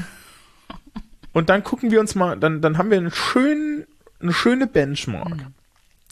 Und dann stellen wir uns die Frage, ja, und dann machen wir eine Analyse, was funktioniert, was funktioniert nicht. Dann ändern wir fünf Dinge und lassen die wieder zehn Jahre in Ruhe, bis die erste Nase hinten rausfällt, die das alles mal durchgemacht hat.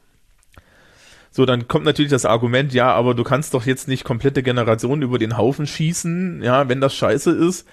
Ja, das, da ist halt das Problem, wir wissen ja gar nicht, dass es scheiße ist. Ja, wir wissen gar nichts. Ja, ähm, in Bayern hat man in den letzten fünf Jahren die Schulausgangsschrift zweimal geändert. Was heißt das? Naja, also, also Freunde von mir hat einen Sohn, der ist jetzt irgendwie siebte, achte Klasse Gymnasium und eine Tochter, die ist in der vierten Klasse. Und ähm, die beiden haben eine unterschiedliche Schrift, die sie in der Grundschule gelernt haben. Die sind halt vier Jahre auseinander oder so. Okay. Ja. Wie kann man unterschiedliche Schrift haben? Naja, die, die, die, die Tochter lernt jetzt das, was äh, DDR-Kinder gelernt haben, die sogenannte vereinfachte Ausgangsschrift und der, der, der Sohn hat noch äh, eine andere Variante gelernt, äh, wo zum Beispiel das Z unten so einen Kringel hat. Okay. Ja. So, und dann muss, das, äh, an der Stelle denkst du dir dann so, äh, ja, weil man zwischendrin erkannt hat, dass das besser ist. Und der Witz ist dann halt, man erkennt dann drei Jahre später, dass das schlechter ist. Ähm, kennst du dieses Sprechen, wie man hört? Oh, Äh, schreiben, wie man hört. ja. Dieser Quark. Würde ich, sagte, sagte jeder Sprachwissenschaftler, äh, hätte auf den Kopf zu sagen können, dass es Quatsch ist. Ja, das funktioniert so nicht. Die ganz, die Grundlagen von Sprache sind schon nicht so. Ähm, und äh, äh, man hat das trotzdem eingeführt. Dann haben Grundschullehrer und Gymnasiallehrer und Sekundarstufenlehrer nach drei bis vier Jahren gesagt, Leute, die Kinder können alle nicht mehr schreiben. Warum Ja. wohl? Weil es unheimlich schwer ist, Leuten, die in der besten Zeit ihres des Schriftspracherwerbs ähm, nicht auch die Regeln beigebracht haben und damit fall und damit falsche gar keine Regeln im Endeffekt in sich angelegt haben, im Nachhinein die Regeln beizubringen. Ja. Und der Witz ist, Schriftsprache ist eine reine Kunst, ein, ein reines soziales Kunstprodukt. Ja, das sind Bildchen, die bestimmte Bedeutungen haben und die ändern sich auch von, von Ort zu Ort. Äh, nur Menschen, die, die komplett europazentrisch sind, und da, das, da muss man echt, echt zentraleuropazentrisch sagen, kommen auf das schmale Brett, dass Schriftsprache nicht komplett verhandelbar ist. Ja, ich weiß nicht, du musst von Deutschland aus ungefähr drei Stunden Richtung Osten fahren, da hast du Leute, die schreiben Kyrillisch, und jetzt erzähl mir nicht, äh, erzähl mir nicht, dass du das noch, dass du das noch lesen kannst. Also das ist ein totaler Bullshit. Ja, man hätte ein, wenn du, wenn du in den Grundkurs Sprachwissenschaft an der Uni gehst, die alle fragen, ja, und die nach dem, nach dem ersten Semester fragst, was glauben Sie, können wir Leuten Schriftsprache so beibringen, dass sie einfach Wörter hören und dann, und, und dann schreiben, damit sie weniger Angst davor haben, Wörter zu schreiben, da brechen die geschlossen lachend zusammen. Aber irgendein Didaktiker und hinten dran eine komplette Schulverwaltung hat sich gedacht, das ist eine geile Idee. Das war halt eine Mode, dann wurde die durchgesetzt. Mit einer auch nur ansatzweise Lehrererfahrung dem zugestimmt hat. Nein, die werden ja nicht gefragt. Naja, das Die meine ich ja. Entscheidungen Irgendjemand sind hat das politisch. entschieden, weil sie dachten, oh, die armen Kinder. Nee, auch nicht, sondern, sondern ähm, es werden, es werden didaktische Diskurse an den Universitäten geführt und diese didaktischen Diskurse fließen dann in politische Entscheidungen und das und das und über den kurzen Weg. Das heißt also, die politischen Entscheidungen werden von den ähm, werden von den von den Universitäten, also von den universitätischen Didakt, also universitären Didaktikern geht es direkt in die Politik. Wer nicht gefragt wird, Sind die Lehrer. sind genau sind, sind, sind die Praktiker, weil die stehen ja unter diesem Prozess. Und natürlich Oh, jetzt höre ich dich ganz schlecht. Gefragt. Ähm, Jetzt bist du wieder da. ich nicht. Ja. Es werden auch selektiv Leute gefragt. Ja, also es, es, es wird natürlich dann auch so ein bisschen die Mode geritten. Und so. Ja, und, und, und, und, und gef gefühlter Elternwille und sowas hat damit auch was zu tun. Naja, und das ist halt schwierig. Oh, wei, oh, wei. Naja, also wir wollten ja über politische Bildung reden und nicht über die Misere des Bildungssystems. Ja, aber, du ähm, schweifst immer zum Bildungssystem ab.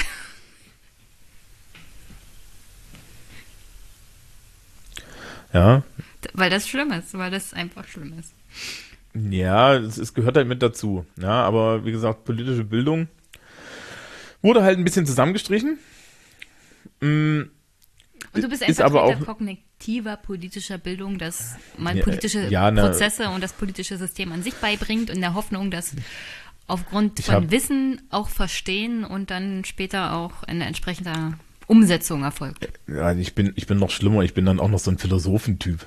Ich habe irgendwie die letzte Woche damit mit einem Arbeitsblatt zugebracht, wo die, wo, wo die Frage gestellt wird, was ist denn sozial gerecht? Und habe dann mit meinen Schülerinnen und Schülern knackig 90 Minuten pro Klasse äh, die, diese, die verschiedensten Ideen von, von sozialer Gerechtigkeit durchdekliniert und, und diskutiert. Ja, in so einer in, in, in, in so einer, ähm, wir, wir kritisieren mal alles von oben bis unten und, und dann nochmal quer äh, Methodik. Und das Ergebnis? Sind sie alle komplett verwirrt, verunsichert? Oh, Ein weia, guter Startpunkt. Rum. Jetzt schweifen sie in der Welt rum, total verunsichert. Ja, aber das ist ja der Startpunkt. Also, du, ja, wenn du, du kannst nur irgendwie einen Bildungsprozess anstoßen, wenn du erstmal eine Irritation hast. Wir, wir ändern uns nicht, wenn wir nicht irritiert werden. Ja, äh, und wir müssen uns auch nicht zwingend ändern, wenn wir irritiert werden. Wir können dann immer noch sagen, okay, ja, das bleibt halt so. Ja, ich finde das trotzdem richtig. Das ist in Ordnung. Und das ist vollkommen okay. Das ist vollkommen legitim. Aber du musst wenigstens die Möglichkeit gehabt haben. Das ist meine Aufgabe, dir die Möglichkeit dazu zu geben. Deine eigene Position Ja. zu hinterfragen. Ja, Beutelsbacher Konsens ist total komisch. Bin ganz verwirrt jetzt. Ja. Ja, und, ähm, und das heißt dann am Ende, und dann kommen wir irgendwie dann auch wieder so ein bisschen, so ein bisschen zurück, ähm, das heißt dann aber auch am Ende nicht, dass wir, dass wir das, das wertneutral machen können, sondern Haltung ist zum Beispiel an sich ein Wert. Ja. Ich habe ich hab auch vor, vor, vor unheimlich konservativen Leuten mit Haltung Respekt. Ja. Ist übrigens ganz spannend, ne? Die ganzen Neurechten haben ja keine Haltung. Ist das mal aufgefallen? Es steht keiner von, steht keiner von denen da und sagt, dass sie das wirklich vertreten. Ja, die, die, die, die, die reden viel gefährliches Zeug, aber keiner sagt, ja, ich bin, sagt jetzt hier, ja, ich bin ein Nazi. Ja, also ich finde das jetzt hier in Ordnung. Ja, sondern da, Frau, Frau Storch rutscht die Maus aus. Herr Höcke wird gerne missverstanden.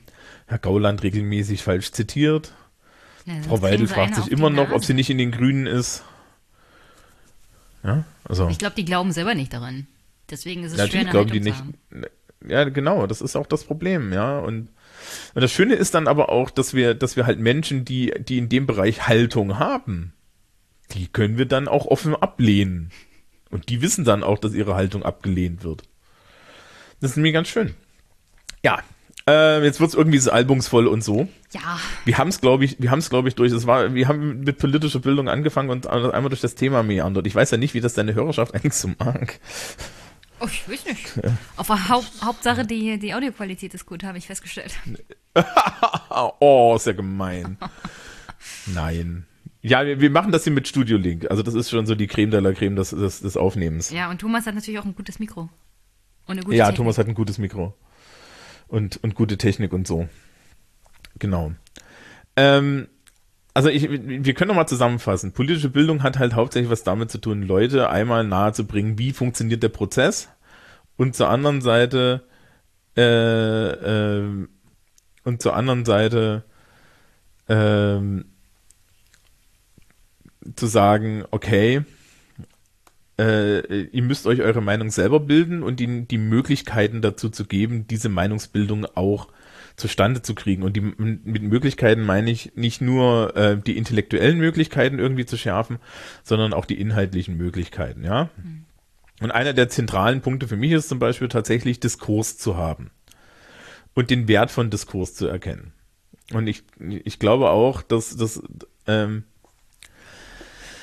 ja, das guter äh, äh, das, das guter Sozialkundeunterricht ja, ähm, durchaus Freiraum lässt, aber durchaus halt auch die Leute in, in, in Diskurse zwingen.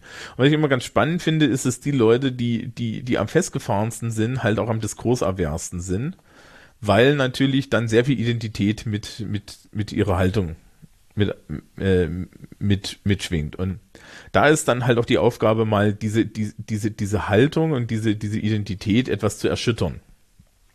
Nicht, weil ich persönliche Krisen so sehr mag, ja, also an anderen Leuten. Das ist nicht meine Aufgabe, ja. Ich habe keinen Deal mit dem Verband der deutschen Psychotherapeuten. Hm. Ähm, aber es, es ist halt für mindestens, mindestens einmal die Erfahrung gemacht zu haben, dass, dass, dass, dass einem seine Sicherheiten genommen werden und dann diese Sicherheiten irgendwie wiederzufinden, das ist, glaube ich, ganz gut. Kann halt auch nach hinten losgehen, ne? Das muss man dann halt riskieren. Es gibt auch Leute, die finden dann die Sicherheit irgendwie, weiß ich nicht, bei der nächsten Kameradschaft. Aber was ist die andere Option? Die andere Option ist dann irgendwie Erziehung zum gleich, gleichförmigen Bürger und das entspricht nicht der freiheitlich-demokratischen Grundordnung. Ganz im Gegenteil. Nun ja. Gut, dann danke ich erstmal recht herzlich für diesen doch eher spontanen Podcast am Dienstagabend. Ja, naja, wir haben, wir haben doch alle Themen abgehakt, oder? Ja, sehr gut. Finde ich gut. Wir haben eigentlich alles durch. Alles, was wir uns vorgenommen ja. haben, hatten wir angesprochen. Genau, genau. Ne? Ich, ich habe so viel Diskurs betont, das kannst du Diskurs oben drüber schreiben. Ich glaube aber, manche werden damit nicht zufrieden sein, deine Antwort zum Thema politische Bildung und wer politisch gebildet ist und wer nicht. Und ja, aber wenn, wenn, wenn die damit nicht zufrieden sind, dann, dann, dann empfehle ich auch, ja, sich die Frage zu stellen, was bedeutet denn das andere? Also, vielleicht können wir da noch kurz drüber reden. Die Linien, die heutzutage in politischen Diskursen aufgemacht werden, sind meistens Linien zwischen links und rechts oder progressiv, konservativ, ja, zwischen progressiv und nationalistisch und so weiter die sind, diese Linien sind eigentlich für, den, für die Gesellschaft gar nicht so interessant. Es gibt eine viel, viel wichtigere Linie, die gerne, gerne vergessen wird. Und das ist die Linie zwischen autoritär und totalitär und freiheitlich. Und dieser Wert wird gerne von beiden Seiten ignoriert, weil beide Seiten davon überzeugt sind, dass ihr wahlweise autoritärer Stil, äh, einem, einen bestimmten politischen Inhalt durchzusetzen, dann ja so und so dazu führt, dass es allen besser geht und alle glücklicher sind und dass das ja so und so mehr Freiheit bedeutet. Hm. Weil ihr Freiheitskonstrukt direkt an ihre politische Philosophie oder an ihre Meinung angedockt ist. Und meine Blick, mein Blick darauf ist, einer, der sagt, wir müssen erstmal grundlegend Totalitarismus vermeiden. Ja, das ist der grundlegende Punkt. Wenn wir, wenn wir Angst vor den Rechten haben wollen, dann sollten wir Angst vor Totalitarismus haben und nicht Angst vor Nationalismus. Nationalismus ist an sich stumpf. Das ist, ja, meine Güte. Ja, das ist halt einfach. Also die haben so und so immer gern die einfachen Lösungen. So. Aber die, die, der Totalitarismus, der wird von der linken Seite genauso gespielt wie von der rechten Seite. Ich kenne genauso viele Beispiele dafür, dass Linke der Meinung sind, dass die Rechten nichts sagen sollen und andersrum. Und man darf das gerne denken, aber man sollte sich der Konsequenz bereit, äh, bewusst sein. Ja, du weißt Wenn ja, ich- das Argument ist, linker Extremismus ist nicht so schlimm wie rechter Extremismus, weil rechter Extremismus tötet Menschen. Das stimmt auch. Es gibt halt keine Morde durch rechten Extremismus, aber das ist jetzt auch, das ist jetzt auch, darüber reden wir ja gar nicht. Ja, Darüber aber das Problem ist ja nicht, du kannst das Argument, dass das linker Extremismus auch autoritäre Spuren enthält und dass der auch eine Gefahr für die freiheitlich-demokratische Grundordnung sein kann, nicht damit totschlagen, dass du sagst, ja, aber die rechten Extremisten töten Menschen. Ja, würde ich auch nicht. Nee, aber Also, diese, diese Argumentationskette kommt dann immer. Und wie sollst du denn darauf reagieren? Ja, der rechte Extremismus ist schlimmer, die töten Menschen, Nee. aber das le- delegitimiert meine Ansicht, dass linker Autoritarismus nicht Ja, wirklich besser ist. Nein, nein. Dann, ja, die Antwort, die Antwort ist dann, ist, ist, ist, ist dann eigentlich, also ich, ich habe ja eigentlich so ein fragendes Prinzip, also das mache ich in der Schule viel, da stelle ich halt einfach so lange Fragen, bis die Leute die Nerven verlieren und mir endlich Antworten geben. Ähm, und ich würde dann halt einfach die Frage stellen, na ja, ähm, bis, ja, ich würde die Frage stellen, naja, bist du der Meinung, dass, dass eine, eine, eine ja, bestimmte Gruppen, bestimmte Gruppen von Menschen ähm, äh, weggesperrt gehören, weil sie die falsche Ansicht haben? Und wenn dann die Leute Ja sagen, dann sage ich nur, ja, das ist super. Da teilst du dir jetzt was mit den Rechten. Ja. Also diese Linie totalitär, autoritär versus freiheitlich, eine, eine freiheitliche Weltsicht ist die unbequemste und unangenehmste und, und, und die wir haben können. Ja, und ich rede hier immer von freiheitlich, ich rede nicht von liberal. Liberal ist mittlerweile eine reine wirtschaftspolitische Philosophie. Der deutsche Liberalismus, ja. Ja, also, also, naja, das seit Rawls ist das Ding durch, ja. Ähm, aber, äh, ähm, ja, also, aber, aber Freiheit als, als, an sich als Wert. Und jetzt kann man sich halt die Frage stellen, will ich das oder will ich das nicht? Aber es ist halt die, die beschissenste Position zu haben. Weil autoritär ist halt toll. Ja, weil autoritär heißt halt, ich kann, ich kann meine tolle Sicht von der Welt durchsetzen. Und freiheitlich sagt, dass ich die ganze Zeit irritiert werde und dass die Welt komplex ist und dass das alles schwierig ist. Das ist ja der Grund, warum wir heutzutage wieder so einen so einen Rückschwung zu autoritären, nationalistischen Ideen haben, weil die Wahrnehmung der Leute schon ist, dass die Welt immer bunter, unkontrollierbarer und komplexer wird.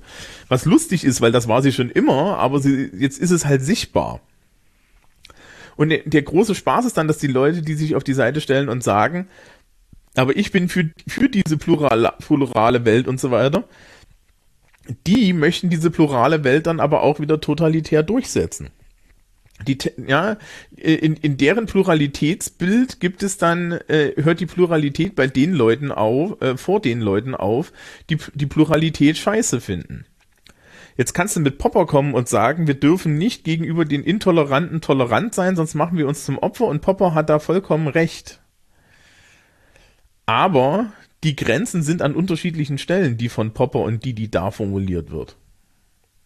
Ja, und wir müssen, wir müssen als, äh, und, und ich glaube, Popper hätte da auch das Argument gemacht, wir müssen zumindest einmal versuchen, mit den Intoleranten irgendwie in Kommunikation und Diskurs zu treten, weil vorher kannst du ja nicht rausfinden, ob die tolerant, in- intolerant sind oder nicht. Ne? Popper war der große Empiriker. Ne? Die Theorie muss dann mindestens falsifiziert werden. So. Es ist also, es, es, natürlich ist das total unangenehm und natürlich bist du gerne mal total machtlos. Ja, und, äh, und, wir sehen ja derzeit auch, wie, wie die, die freiheitlich-demokratische Seite gerne sich links und rechts von den Nationalisten ausmanövrieren lässt. Aber, aber eine Haltung und ein Wiederaufstehen ist, ist glaube ich, immer noch die bessere Variante. Und ähm, vor allen Dingen, du willst, du willst nicht im Versuch, irgendwie die Welt zu retten, ja, sie an einer anderen Stelle zerstören aus guten, aus, aus, ne, aus guten Absichten erwächst nicht, erwächst nicht unbedingt dann auch äh, ein guter Umgang mit Menschen. Also das ist, sämtliche Diktatoren haben gemeinsam, dass sie das Beste für die Leute wollten. Ja? Alle. Das haben sich alle eingebildet. Und das ist, glaube ich, das Problem, ja. Weil wenn ich das Beste für die Leute will, aber die nicht mitspielen, dann werde ich halt zum Totalitaristen und dann haben wir halt die Freiheitlichkeit verloren. Und, und, äh, ja, super, ne? Und in solchen Spannungsfeldern findet dann irgendwie mein, so mein Sozialkundenunterricht statt, weil äh, man, man glaubt das jetzt nicht, aber solche Dinge müssen wir halt im Unterricht auch mal verhandeln. Ich fände es ja toll, wenn wir darüber generell auch podcast-technisch mehr sprechen würden. Boah, ja, also, äh, also ich das hin und wieder. Ja, du. Ja, ich, aber das ist, naja, was denn? Also, ähm, auch das gehört zur Freiheitlichkeit. Wir können niemanden zu nichts zwingen. Das stimmt. Ja? Dann wären wir nämlich ich wieder auf einer ganz anderen Ebene. Ich habe, ich habe, ich habe, äh, äh, ich habe irgendwie heute, heute so, so, so Disku Diskussionen über, über, äh, über die Podcast-Welt gehört und über die Leute, die so sagten, ja, wenn du Hörer finanziert bist, dann äh, hast du hast du ja das Problem, dass du, äh, dass du immer deinen Hörern hörig sein musst und so weiter. Und dann also dachte ich, gut, ich bin in der Situation, dass alle Sachen, die ich produziere oder mitproduziere, komplett gar nicht finanziert sind. Ja, also der einzige, die einzige Person, die meinen Server bezahlt, bin ich. Ich habe in den letzten Jahren, glaube ich, zwei Sachspenden gekriegt. Oder so. Ja. Ähm, und das heißt, pff, ich bin von niemandem abhängig. Aber ich erinnere mich dann immer an der Stelle an einen schönen Satz von T. Morris. T. Morris hat in den mittleren 2000ern so äh, Audiobücher auf Podcast-Basis gemacht. Mhm. Und der hat dann, den, den haben sie auch wegen irgendwelche, wegen Audioqualität und sonst was angekackt. Und dann meinte er, also wisst ihr Leute, wem das hier nicht gefällt, dem gebe ich gern die Abogebühr zurück. Ja. Ich und ich glaube, das ist als Podcaster eine gute Einstellung. Gibt ja keine Abogebühren. Jetzt hast du es verraten. Ah. Ja. Also jedem, dem mein, mein Övre nicht gefällt, dann hörst du halt nicht an. Ja, zur Freiheitlichkeit gehört auch dazu, dass die Leute weggehen. Hm. Ja, ja, also ist ja keiner gezwungen, sich das anzuhören. Genau wir, machen, wir geben euch nicht Kapitelmarken, weil wir uns euch dazu zwingen, dass ihr es komplett hört. Ähm, ich, ich, hatte heute so eine Unterhaltung auch mit, mit einer Kollegin über den, über den Schulpodcast unserer Schule, ne? Ja. Den, und die meinte, ja, ist ja relativ lang, also das Ding ist eine Stunde, so, ne? Podcast-Insider lachen gerade alle. Wir sind ja auch schon zwei Stunden, zweieinhalb Stunden in diesem Segment hier. Ja, ähm, ich weiß noch nicht, ob wir jetzt als Labo-Podcast zählen. Ach, das war etwas egal. abschweifend heute. Das ist politische Bildung. Alles ist interessant. Ja, nein, alles... nein, nein, ist es nicht. Also komm, komm Ja, das ist heute mal ein Laber-Podcast, aber das darf ich auch mal.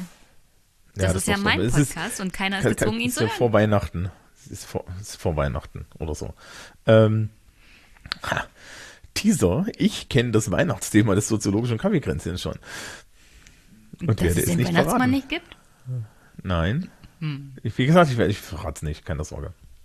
Ähm, und äh, der, bei dem Stuhl-Podcast kam dann halt auch die Kollegin und meinte, es sei lang. Und ich meinte so, ja, Stunde, ja, ist eigentlich wenig, ne? Es gibt ja. irgendwie so knackige vierstündige Podcasts über Bier.